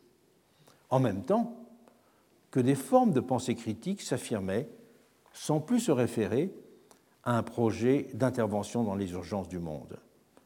Un sentiment diffus d'impuissance que l'on ne cherchait pas à élucider a sous-tendu ces différentes façons de réagir au postpartum des années 1970. Dans tous les cas, se trouvaient de fait remisés les trois mantras canoniques qui avaient résumé pour de nombreuses générations les liens nécessaires de la réflexion et de l'action. La célèbre phrase de Marx dans la onzième thèse sur Feuerbach, les philosophes n'ont fait qu'interpréter le monde de façon différente, ce qui importe c'est le transformer. La formule de Gramsci qu'avait repris Romain Roland, il faut marier le pessimisme de l'intelligence à l'optimisme de la volonté. Et la troisième formulation due à Durkheim, s'adressant à ses collègues universitaires, nos recherches ne mériteraient pas une heure de peine si elles ne devaient avoir qu'un intérêt spéculatif. Eh bien, ces trois grands mantras du rapport entre l'action et la réflexion se trouveront fortement affaiblis et congédiés d'une certaine façon à partir de cette période. La radicalité de posture académique, celui qui en a fait le premier l'analyse et la critique, a été Jacques Rancière dans son ouvrage La leçon d'Althusser, qui était publié en 1974. Venant d'un des membres du groupe qui avait publié avec le maître Lire le Capital, la charge avait retenu l'attention. Ce n'étaient pas tant les thèses proprement dites d'Althusser qui étaient discutées dans ce livre de Rancière, son premier livre, que ce qu'il avait appelé la politique d'une pensée. C'est l'attitude des Mao en mai 68, qui entourait à l'ENS le maître, qui lui avait ouvert les yeux sur la nature de leur sectarisme. Se considérant comme les gardiens du temple marxiste-léniniste, ils avaient en effet spontanément méprisé les étudiants en révolte, les traitant de petits bourgeois et de spontanéistes pseudo-révolutionnaires. Mais ce n'était pas à l'aune du contenu des revendications effectives du mouvement ou de la conduite de son action que ces étudiants étaient jugés. Il leur avait d'abord été reproché de méconnaître le sens de la lutte des classes et d'être, à leur insu, les jouets d'une idéologie qui les égarait, de ne pas avoir eu, en un mot, la science véritable de leur malheur. La critique de cette position par Rancière était double. Il reprochait d'abord à l'althussérisme d'avoir eu la prétention d'absorber les réalités du monde politique et social, avec les combats et les controverses qui le constituaient, dans un ordre théorique qui aurait eu seul la capacité d'en déchiffrer le sens. Position althussérienne qui partait ainsi de la présupposition que la, je cite, la domination fonctionne grâce à un mécanisme de dissimulation qui fait ignorer ses lois à ceux qu'elle assujettit en leur présentant la réalité à l'envers. Si les dominants ne sont ainsi dominés que parce qu'ils ignorent les lois de la domination, aveuglés qu'ils sont par l'idéologie dominante, ce n'est donc qu'en s'en remettant à ceux qui possèdent la science de la société qu'ils peuvent s'émanciper. Dans l'univers communiste traditionnel, c'était le parti comme intellectuel collectif et parti de classe indissociablement qui était le détenteur de cette science. Avec Althusser, s'opérait un glissement au profit des seuls intellectuels, les batailles du monde universitaire devenant pour lui de la sorte le lieu et l'expression véritable du combat politique. C'était le deuxième volet de la critique de Rancière, qui s'attachera à partir de ce moment à mettre en lumière, sur la base de matériaux historiques et sociologiques, le fait inverse de la capacité effective des dominés à parler et à penser eux-mêmes leur domination, en même temps qu'à agir pour lutter contre elle. Rancière sera suivi dans cette démarche par le grand historien anglais E.P. Thompson, qui publiera parallèlement au livre de Rancière un ouvrage qui avait pour titre en anglais The Poverty of Theory, et qui ne sera traduit d'ailleurs que très tardivement en France, il y a deux ans, sous le titre Misère de la théorie, contre Althusser et le marxisme anti-humaniste. Et dans ce livre, Thomson opposait ce qu'il appelait la tradition marxiste à la science marxiste. La tradition marxiste, fondée sur euh, l'histoire et le, constat des combats pour l'émancipation, et la science marxiste, comme prétention à maîtriser les ressorts véritables de l'histoire. Science marxiste qui était d'ordre scolastique et non pas militante. Et venant de ces deux figures, un, tel appel à résister à l'intimidation intellectuelle au début des années 70 m'avait marqué. Il y avait d'ailleurs un côté très français dans cette radicalité académique que l'on pourrait qualifier, pour plagier Marx, de radicalité de la chair. Elle s'était en effet inscrite dans la spécificité de la gauche française d'avoir été longtemps plus théorique que sociale. Dès la fin du XIXe siècle, Richard Sennett l'a très bien souligné dans son livre sur les tyrannies de l'intimité. Un Jules Gued avait ainsi pris l'ascendant sur Jaurès sur une base purement rhétorique. En dénonçant son réformisme coupable, la bataille pour savoir qui était vraiment révolutionnaire, l'emportant sur la détermination des conditions d'une action révolutionnaire effective. Les luttes d'appareil absorbant en conséquence l'essentiel de l'énergie politique.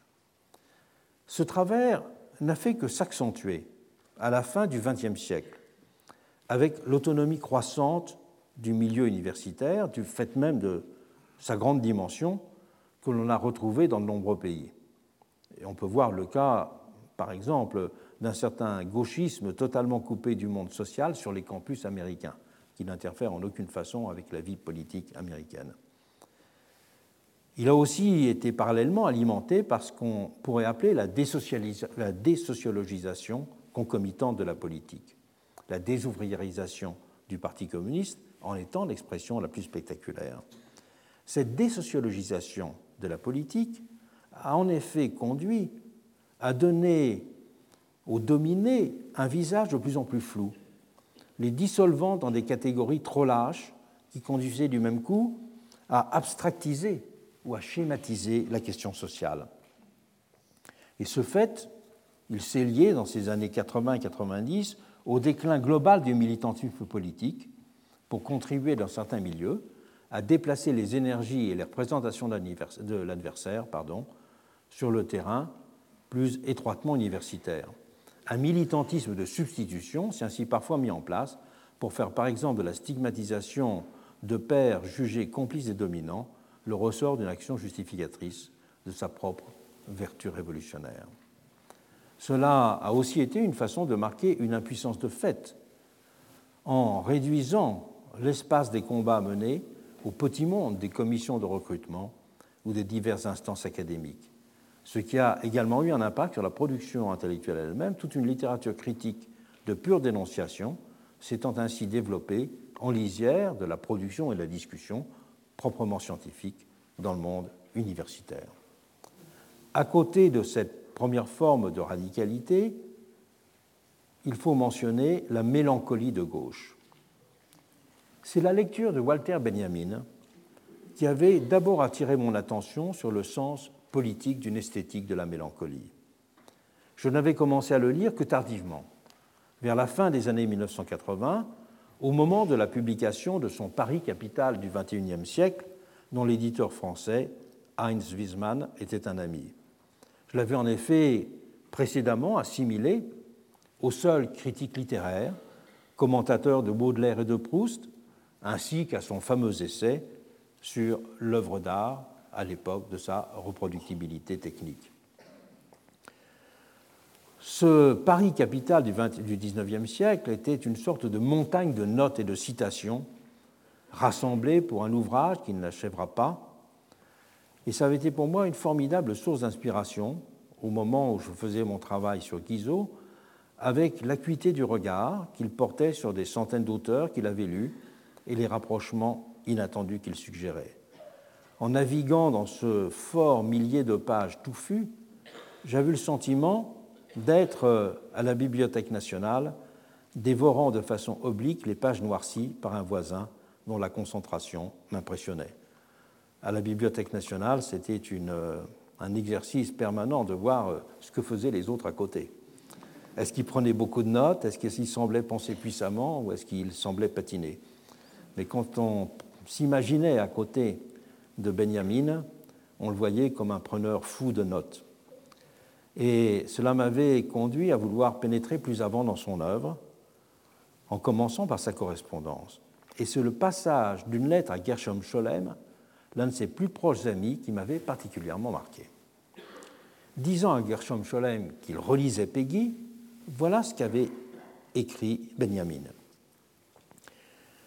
Il dit Chez lui, je me sens dans un langage d'une incroyable parenté. J'irais jusqu'à dire rien d'écrit ne m'a atteint avec autant de proximité, autant de communion.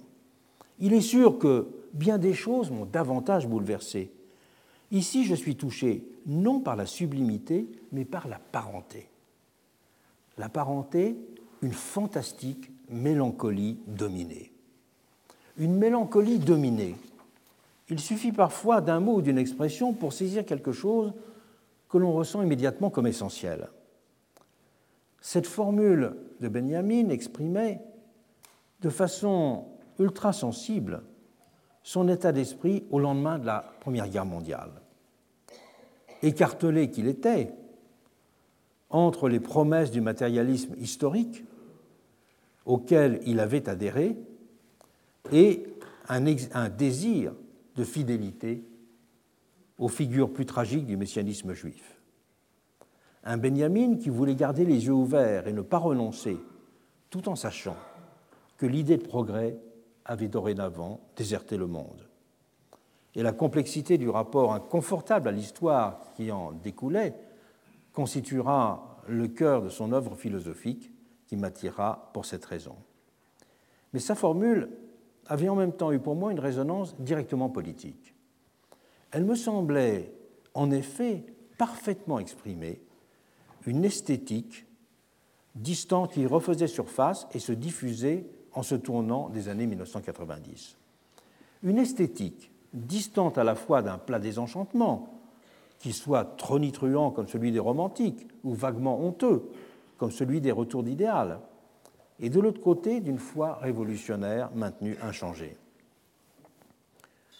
Cette esthétique est une façon élégante et digne de lier la reconnaissance d'une impuissance au fait d'une résistance intérieure.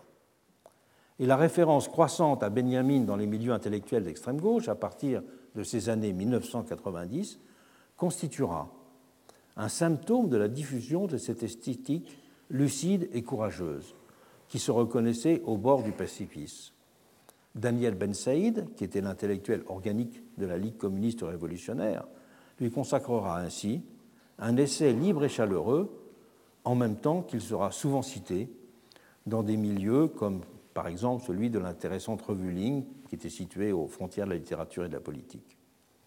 Mais à côté de ces auteurs, qui exprimaient avec une telle radicalité des armées d'ordre moral et existentiel, une tension tragique, fruit d'une conscience malheureuse, submergée par la réalité, leur mélancolie résultant du constat d'un piétinement de l'histoire qui s'était imposé, avec le déchirement intérieur qu'il provoquait et qu'il gardait vif, se répandra la version beaucoup plus triviale d'un malaise servant d'alibi à une impuissance de fait consentie. Et on verra au milieu des années 1970 une magnifique exposition au Grand Palais qui aura pour titre Mélancolie, génie et folie en Occident, dont le catalogue euh, représente un, ouvrage de grande référence et qui a été rédigé sous la direction de Jean Clair, qui était le commissaire général de l'exposition. Et je vous invite à lire euh, un de ses articles fondamentaux dans ce catalogue qui s'appelle L'ange de l'histoire, mélancolie temps moderne, qui rend bien compte de cet euh, état d'esprit. C'est Jacques Rancière, là aussi, qui me semblera avoir bien vu les choses parlant de ce qu'il avait appelé dans cette direction la version mélancolique du gauchisme, il avait écrit Son étiage normal est celui de la constatation désenchantée de l'impossibilité de changer le cours d'un monde où tout point solide manquerait pour s'opposer à la réalité devenue gazeuse, liquide et immatérielle de la domination. Plus la critique du monde, effectivement, est effectuée dans des termes insaisissables, parce que globalisée à l'extrême, moins elle peut nourrir une action qui demande d'avoir des prises bien déterminées sur la réalité. Et c'est un point sur lequel je reviendrai plus loin lorsque je parlerai du néolibéralisme comme d'un mot en caoutchouc. Cette mélancolie, en concluait du même courancière, se nourrit de sa propre impuissance il lui suffit de pouvoir la convertir en impuissance généralisée et de se réserver la position de l'esprit lucide qui jette un regard désenchanté sur un monde où l'interprétation critique du système est devenue un élément du système lui-même. Résignation de fait et posture radicale peuvent se lier sur ce mode dans le confort des consciences. C'est la version que l'on pourrait dire pharisienne et paresseuse de la mélancolie que j'oppose à la version de Walter Benjamin. Il y a une troisième forme de cette euh, euh, radicalité d'impuissance, c'est ce que j'appellerais l'eschaton santelos. Et c'est Jacques Derrida qui en a donné, je pense, la formulation la plus grande dans un livre qui est à la fois magnifique et troublant, qui a pour titre, euh, publié en 1993, qui a pour titre Spectre de Marx. Jacques Derrida a livré dans ce livre une longue méditation sur un monde défini avec les mots de Shakespeare dans Hamlet comme étant a time out of joint, un monde sorti de ses gonds, un monde dans lequel, en même temps, le renversement de l'ordre des choses apparaît hors de portée. Derrida n'a pas eu besoin là d'entrer dans une analyse précise, même s'il a furtivement employé les termes d'hégémonie et de néolibéralisme, tant l'évidence du constat s'imposait aux auditeurs de ces conférences comme ensuite à ses lecteurs. Ce livre est issu de conférences qui avaient été données à l'université de Riverside en Californie dans le cadre d'un colloque ayant pour titre Où va le marxisme? Formulée dans les termes de l'exercice qui lui était proposé, la question travaillée dans ce texte par Derrida est celle des conditions d'une fidélité contemporaine à Marx. À rebours de ceux qui voulaient dorénavant aseptiser son œuvre en ramenant l'auteur du manifeste communiste à la simple stature d'un grand philosophe, Derrida invitait à ne pas rompre avec la promesse révolutionnaire qui la structurait. Mais comment? Puisque c'est justement son horizon qui semblait s'être dérobé en cette fin du XXe siècle. La force de spectre de Marx est d'avoir suggéré une réponse originale et énigmatique, celle d'une révolution conçue comme pure possibilité, indicible et informulable, Derrida proposait ainsi. De n'appréhender la promesse démocratique ou la promesse communiste ni comme des utopies, des formes à venir, ni même des idées régulatrices qui leur donneraient le statut rassurant de présent futur, mais de les comprendre sous les espèces, je le cite, d'une espérance messianique absolument indéterminée en son cœur, d'une attente sans horizon d'attente, d'une hospitalité sans réserve. Telle était pour lui la condition pour ne pas renoncer sans pour autant se bercer d'illusions. Mais comment comprendre plus avant ce qu'il appelait lui-même ce, concept étrange du messianisme sans contenu, du messianique sans messianisme, qui nous guide, disait-il, comme des aveugles Ou encore cette indifférence au contenu, une indifférence singulière. Comment concevoir ce qui serait de l'ordre d'une promesse détachée de tout messianisme qui ne soit en aucune façon de l'ordre d'un programme Derrida a employé là, lui aussi, le terme de radicalité. Mais ce ne pouvait être pour lui qu'une radicalité sans objet, c'est-à-dire une radicalité d'être. Une, radicalité donc comprise comme une disposition mentale et morale. Il reprenait de cette façon l'intuition d'un Maurice Blanchot qui avait parlé à propos de Marx dans un très beau texte qui s'appelle Les trois paroles de Marx, reproduit dans son ouvrage L'amitié, et qui avait donc euh, parlé à propos de Marx de la Révolution comme, je cite Blanchot, pure urgence de ce qu'elle annonce, imminence détachée de toute nécessité. S'il y avait, il y avait dans cette abstraction une grandeur qui m'impressionnait, car elle se situait bien au-delà d'une simple mélancolie de gauche, mais elle ne pouvait par définition fonder aucune politique. Elle avait au fond une dimension que l'on pourrait qualifier d'artiste, car c'est bien l'objet du peintre, du cinéaste ou de l'écrivain que de donner sens et forme à cette radicalité d'être, afin que reste toujours vive en l'homme l'inquiétude et l'ouverture. C'est pourquoi je respectais et même admirais cette troisième forme de radicalité sans pouvoir pour autant m'en satisfaire aucunement. Un film de Tarkovsky, Andrei Rublev, que j'avais vu et revu très souvent au début des années 80, m'avait déterminé à cela. Il s'agit dans ce film, on le sait, d'une œuvre consacrée au célèbre peintre d'icônes au célèbre peintre d'icône qui avait traversé une période de doute dans son travail qui l'avait conduit à ne plus pouvoir peindre.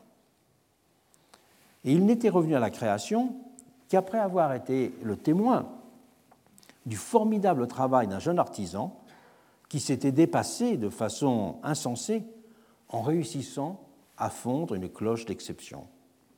C'est le titre, la cloche, de l'un des moments les plus centraux du film. Et l'artiste avait eu ainsi besoin de l'homme d'action pour retrouver le sens de son travail. C'est de ce service de l'action que je, pouvais, que je ne pouvais me détacher. À distance des différentes figures, des radicalités d'impuissance que je viens d'évoquer, avec les risques et les facilités que cela pouvait impliquer. Mais je découvrirai aussi que la claire conscience des formes d'engourdissement des autres conduit parfois à se rendre aveugle aux siennes. La troisième forme d'engourdissement, c'est celle que j'ai appelée la tentation de la régression technocratique. Une troisième modalité d'engourdissement a pris le visage de la tentation d'un retour à la vision technocratique de l'action politique. S'il s'agit là d'une figure classique du rapport à l'action publique en France, on pourrait aussi la considérer dans la perspective qui m'intéresse dans ce travail, de ce cours, comme une forme de rocardisme hémiplégique. Si la deuxième gauche s'était définie dans les années 1970 par le projet de lier radicalité réformatrice et culture de gouvernement, cette dernière prenait en effet l'ascendant dans une vision technocratique. Et c'est la Fondation Saint-Simon qui en a incarné pour euh, beaucoup toute une partie de l'opinion au moins, au milieu des années 90, la manifestation. Ayant été directement impliqué dans l'histoire de cette institution, je pense pouvoir utilement éclairer le, type d'engourdissement qui lui était associé en la considérant dans sa réalité affective, effective, pardon, débarrassée d'un certain nombre des fantasmes qui lui ont été associés. Je ne m'étends pas sur euh, l'histoire de cette institution, même si elle est intéressante, parce que l'histoire de cette institution est celle de la tentative de François Furet, élu président de l'École des hautes études en sciences sociales en 1977, de doter l'École des hautes études d'une structure qui serait l'équivalent de ce qu'avait été pour Sciences Po la Fondation nationale des sciences politiques. Fondation qui avait permis à Sciences Po euh, d'avoir euh, une forme d'appui considérable, y compris matériel, dans la recherche et de ne pas être simplement lié au budget universitaire euh, annuel. Et François Furet, ayant la perspective de de faire pour le HESS ce qu'avait Sciences Po avait réussi avec cette fondation, avait cherché à trouver les moyens de mettre en place une telle fondation des sciences sociales qui aurait fait le pendant de la Fondation nationale des sciences euh, politiques. il s'était tourné pour cela vers euh, Roger Fauroux, qui, euh, qui, le, connaissait. Et Roger Fauroux était un, le patron de Saint-Gobain à l'époque, un peu atypique, puisque Roger Fauroux est à la fois un, un, normalien littéraire, un normalien littéraire qui était un docteur en théologie et qui euh, euh, n'était pas, je dirais, un, justement un des technocrates euh, classiques dirigeant ce type d'entreprise. et il avait vécu une expérience intéressante, c'est que alors qu'il était président de Saint-Gobain, Saint-Gobain s'apprêtait à faire un investissement massif en Iran et un grand cabinet conseil avait été mandaté pour faire le point sur la validité d'un investissement en Iran. Et le, cabinet conseil avait rendu un rapport très copieux où il y avait toutes les indications nécessaires sur l'état des routes, des transports, l'état de formation, etc. Mais il n'y avait pas un mot sur le schisme. Et euh, 15 jours après la remise du rapport, euh, Khomeini revenait à Téhéran. Et Roger Fauveau en a conclu qu'un chef d'entreprise qui ne s'intéresse pas aux sciences sociales peut commettre des bourbes irréparables. Et donc il avait été spécialement sensible à euh, à la réflexion de François Furet qui voulait se doter euh, d'une fondation des sciences euh, sociales. Mais les faits euh, ont fait qu'il n'a pas été possible de construire une fondation des sciences sociales à la hauteur de ce qu'avait été l'ambition et de ce qu'avait été, de ce qu'avait été la fondation des sciences politiques de l'autre côté.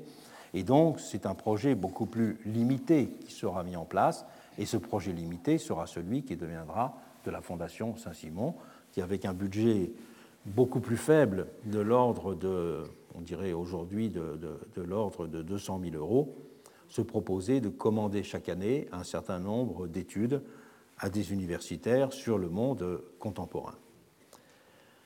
Cette, comment comprendre cette institution? La Fondation Saint-Simon n'a jamais publié ce qui, ce qui ressemblerait à un manifeste, ni pris position escalité à quelque moment que ce soit. C'est donc la sociologie de ses membres et la nature de ses activités et de ses publications qui en dit la vérité. Comment qualifier sociologiquement le milieu qui s'était constitué de la sorte? En notant que ce fut au départ une addition de choix individuels faits par Furet et Fauroux. Le premier, François Furet, y fit venir des proches, dont François Jacob, Emmanuel Leroy-Ladurie, Jacques Julliard, Edgar Morin, Pierre Nora, Mona Ozouf, Robert Badinter ou Georges Kiechman, et encore Jean-Claude Casanova, qui avait été le conseiller pour les affaires euh, euh, de l'enseignement supérieur de Raymond Barre et qui avait protégé François Furet lorsque la ministre de l'enseignement supérieur de l'époque, Alice Saunier-Seité, menaçait l'école des études d'avoir ses crédits coupés si elle n'élisait pas les nouveaux philosophes de droite.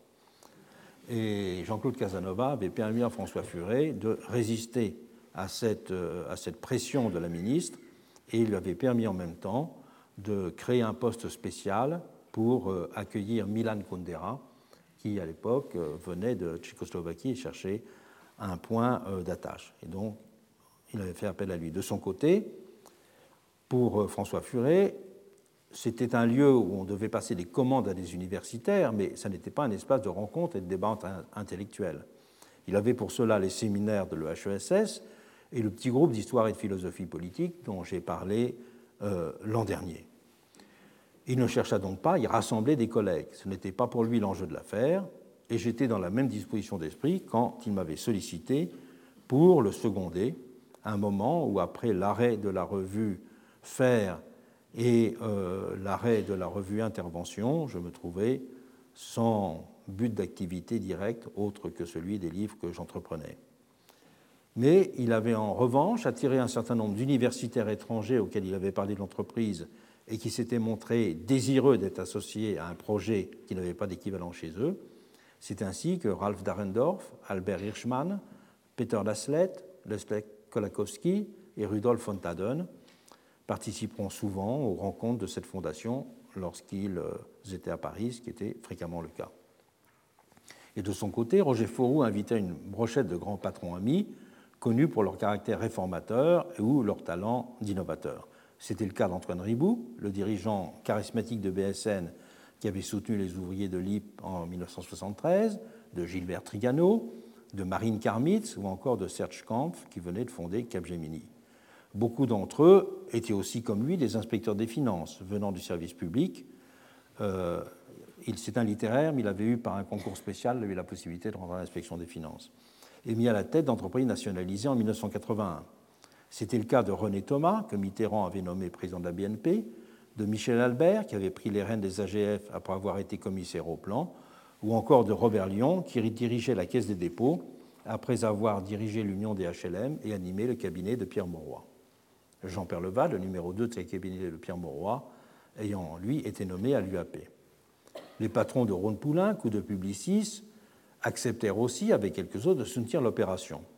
Et Roger Fauroux fit en outre venir une brochette de hauts fonctionnaires emblématiques comme François Bloch-Léné, Simon Nora ou Jean-Claude Trichet, et une poignée de membres de la société civile, comme on disait déjà, syndicalistes ou responsables d'associations, s'agrégèrent aussi. Tout cela dessinait un milieu qui avait un évident air de parenté avec le club Jean Moulin des années 60. Un milieu dont le credo était justement de type gestionnaire et technocratique, estimant, dans un contexte de la quatrième République ou de la Cinquième République juste commençante, qu'il fallait agir au-dessus ou à côté des partis. Et on a employé à son propos le terme de cercle de la raison qui convenait de fait à cette sociologie et à son histoire. Ces personnages étaient-ils des chantres du libéralisme, des partisans d'une économie de marché, certes, mais on était en même temps avec eux, en ce début des années 80, aux antipodes d'une culture réganienne ou thatchérienne. Dans Capitalisme contre capitalisme, Michel Albert se fera ainsi le chantre d'un capitalisme rénant, régulé et faisant une large part à la négociation collective, en s'opposant fortement au modèle anglo-saxon. Jean-Louis Beffa, qui avait succédé à la tête de Saint-Gobain à Roger Fourou, Roger Fourou étant devenu ministre de Michel Rocard, il ne cessera de son côté de plaider pour un colbertisme à la française et écrira des ouvrages avec Robert Boyer, le fondateur de l'école de la régulation, avec Michel Aguilieta. Et lorsqu'il sera retiré de la caisse des dépôts, Robert Lyon choisira de ne pas collectionner, comme c'est d'habitude le cas pour ce genre de personnage, les postes d'administrateur pour présider Greenpeace France. Et Jean-Pierre Leval publiera de son côté Le capitalisme absolu, une violente charge contre l'ultralibéralisme. Tout cela dessinait un milieu qui a un côté old school, aux antipodes de ce qu'esquissait alors la vague montante des grands patrons qui accompagnait l'avènement d'un capitalisme actionnarial agressif qui sera symbolisé par les noms de Bernard, euh, de Bernard Arnault, Vincent Bolloré, François Pinault ou Jean-Marie Messier, qui étaient tous de la race des repreneurs, voire des dépeceurs, plus que des entrepreneurs schumpeteriens. C'étaient eux les champions du nouveau capitalisme qui allait imposer sa loi, et non les membres de Saint-Simon qui constituaient plutôt la queue de comète d'un réformisme du passé. Et dans la décennie 1980, ce sont par ailleurs des proches de Mitterrand comme Pierre Berger, Roger Patrice Pellat, Jacques Séguéla ou Bernard Tapie qui symboliseront de leur côté les années fric et chic. Et ce sont au début des années 1990, les jeunes inspecteurs des finances rassemblés au cabinet de Pierre Bérégovoy, alors ministre des Finances, comme l'emblématique Jean-Charles Naouri, qui seront les agents décidés de la dérégulation financière et donneront le top départ d'une rupture historique à l'échelle mondiale. La critique principale qui pouvait être adressée à ce milieu saint-simonien était justement qu'il était old school, immergé dans une culture technocratique de la certitude d'incarner l'intérêt général et le bien public. Cette culture qui avait présidé à la modernisation française des Trente Glorieuses. Mais cette caractéristique avait à ce moment été gommée par un autre phénomène, l'aura médiatique qui s'était constituée autour de l'institution. Elle avait plusieurs ressorts. Le fait qu'une partie de ses membres ait été des puissants et qu'elle comptait des personnalités connues, dont certains des journalistes et des patrons de presse les plus importants du pays. Le fait aussi que plusieurs de ses publications aient reçu un important écho médiatique. Ces deux facteurs avaient évidemment compté, mais c'est surtout un emballement typiquement médiatique paradoxalement alimenté par ses détracteurs, qui lui a donné une importance disproportionnée à sa réalité. Le petit nombre de ses membres avait aussi beaucoup joué pour alimenter le fantasme d'un lieu de pouvoir clos et surpuissant, qui rassemblait en un même lieu les différentes catégories d'élite du pays lors de déjeuners, débats mensuels auxquels participaient une trentaine de personnes. D'abord d'ordre presque traditionnel, en s'apparentant par exemple à certains clubs des années 1960 ou encore à la composition des commissions du commissariat au plan, ce rassemblement avait du même coup progressivement et insensiblement changé de nature. Dès les années 1980, le fait d'en être membre était en effet devenu un facteur de distinction sociale, jugé d'autant plus valorisant que les places étaient limitées et nombreux les prétendants et conduits. La protection d'un certain entre-soi ne faisait que rendre plus désirable le fait de figurer ainsi parmi les happy few. Et nombreux étaient ainsi ceux qui mentionnaient comme un titre des plus précieux leur appartenance dans leur notice du Wuzhou. Il s'en est dégagé de la sorte une image élitiste et presque mondaine dont je n'ai pas tout de suite perçu les aspects délétères. L'image d'une unification des élites du pays se trouvant en total porte-à-faux avec les nouvelles attentes démocratiques qui se faisaient jour à l'époque. Parce que l'animation intellectuelle de l'institution n'était qu'une activité relativement secondaire pour moi, ne m'occupant que deux ou trois demi-journées par semaine, j'étais moi-même indifférent aux effets de reconnaissance dérivés de ma position, voire même gêné par eux, d'abord préoccupé que j'étais par le rôle que pouvaient jouer mes livres, à l'écriture desquels je consacrais l'essentiel de mon temps.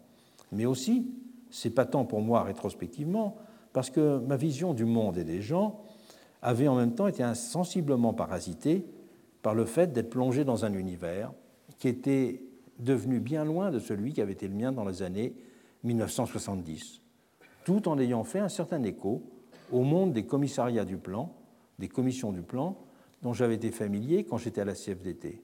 Car à la CFDT, j'avais notamment coordonné la présence des membres du syndicat au moment de la préparation du sixième plan. Je ne l'ai longtemps pas perçu, tant les développements d'une pensée magique me semblaient alors les plus menaçants. Et c'est seulement beaucoup plus tard que j'ai pris conscience du poids problématique de nos aversions dans la détermination des chemins que nous suivons. Nous mettons en effet souvent plus d'énergie à écarter ce qui nous inquiète ou nous révulse qu'à préciser ce que nous voulons édifier.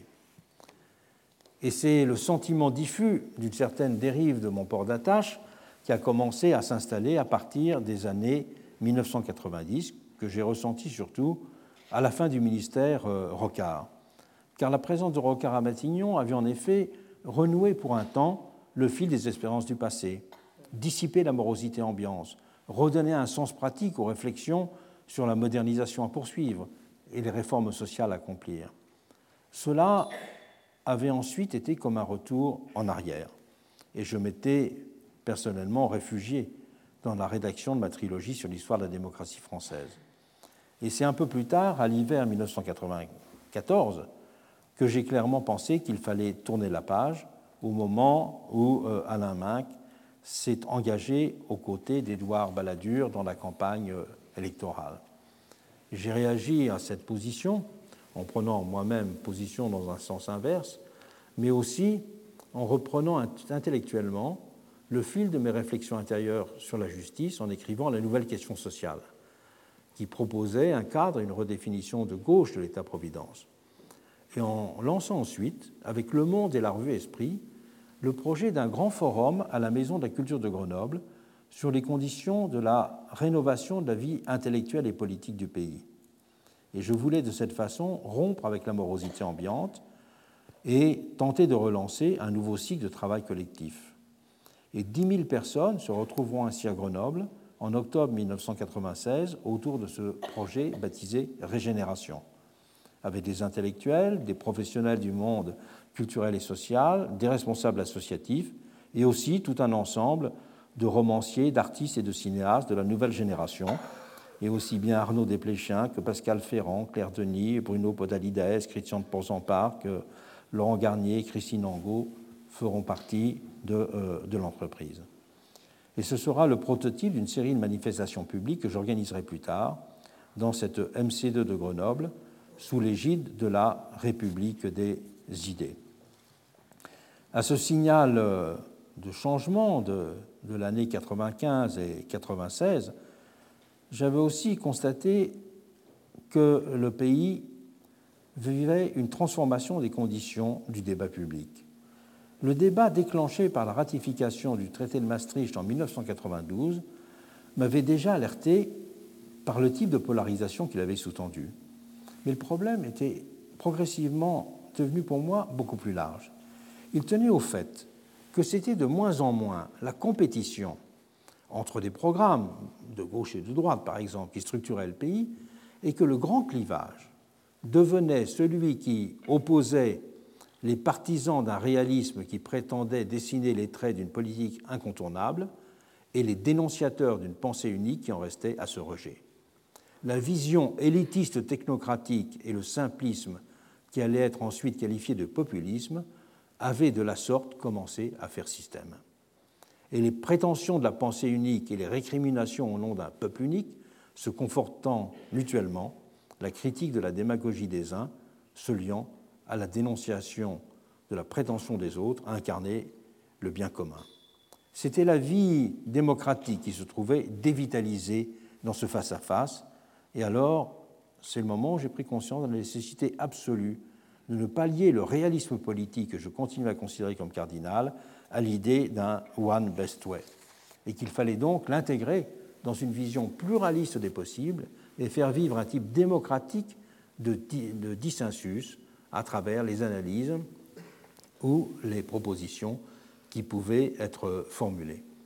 Et c'est dans ce contexte que j'ai décidé de dissoudre la Fondation Saint-Simon, non pas simplement euh, de rebondir personnellement et de partir ailleurs, mais de mettre fin à l'institution qui représentait une certaine époque de la société française des années 80 et du début des années 90, et qu'il faudrait dorénavant, me semble-t-il, passer à d'autres urgences et à d'autres objectifs. La semaine prochaine, donc, nous analyserons les conditions dans lesquelles s'est redessiné le paysage intellectuel et politique français à partir de cette période. Je vous remercie. Retrouvez tous les contenus du Collège de France sur www.colège-2-france.fr.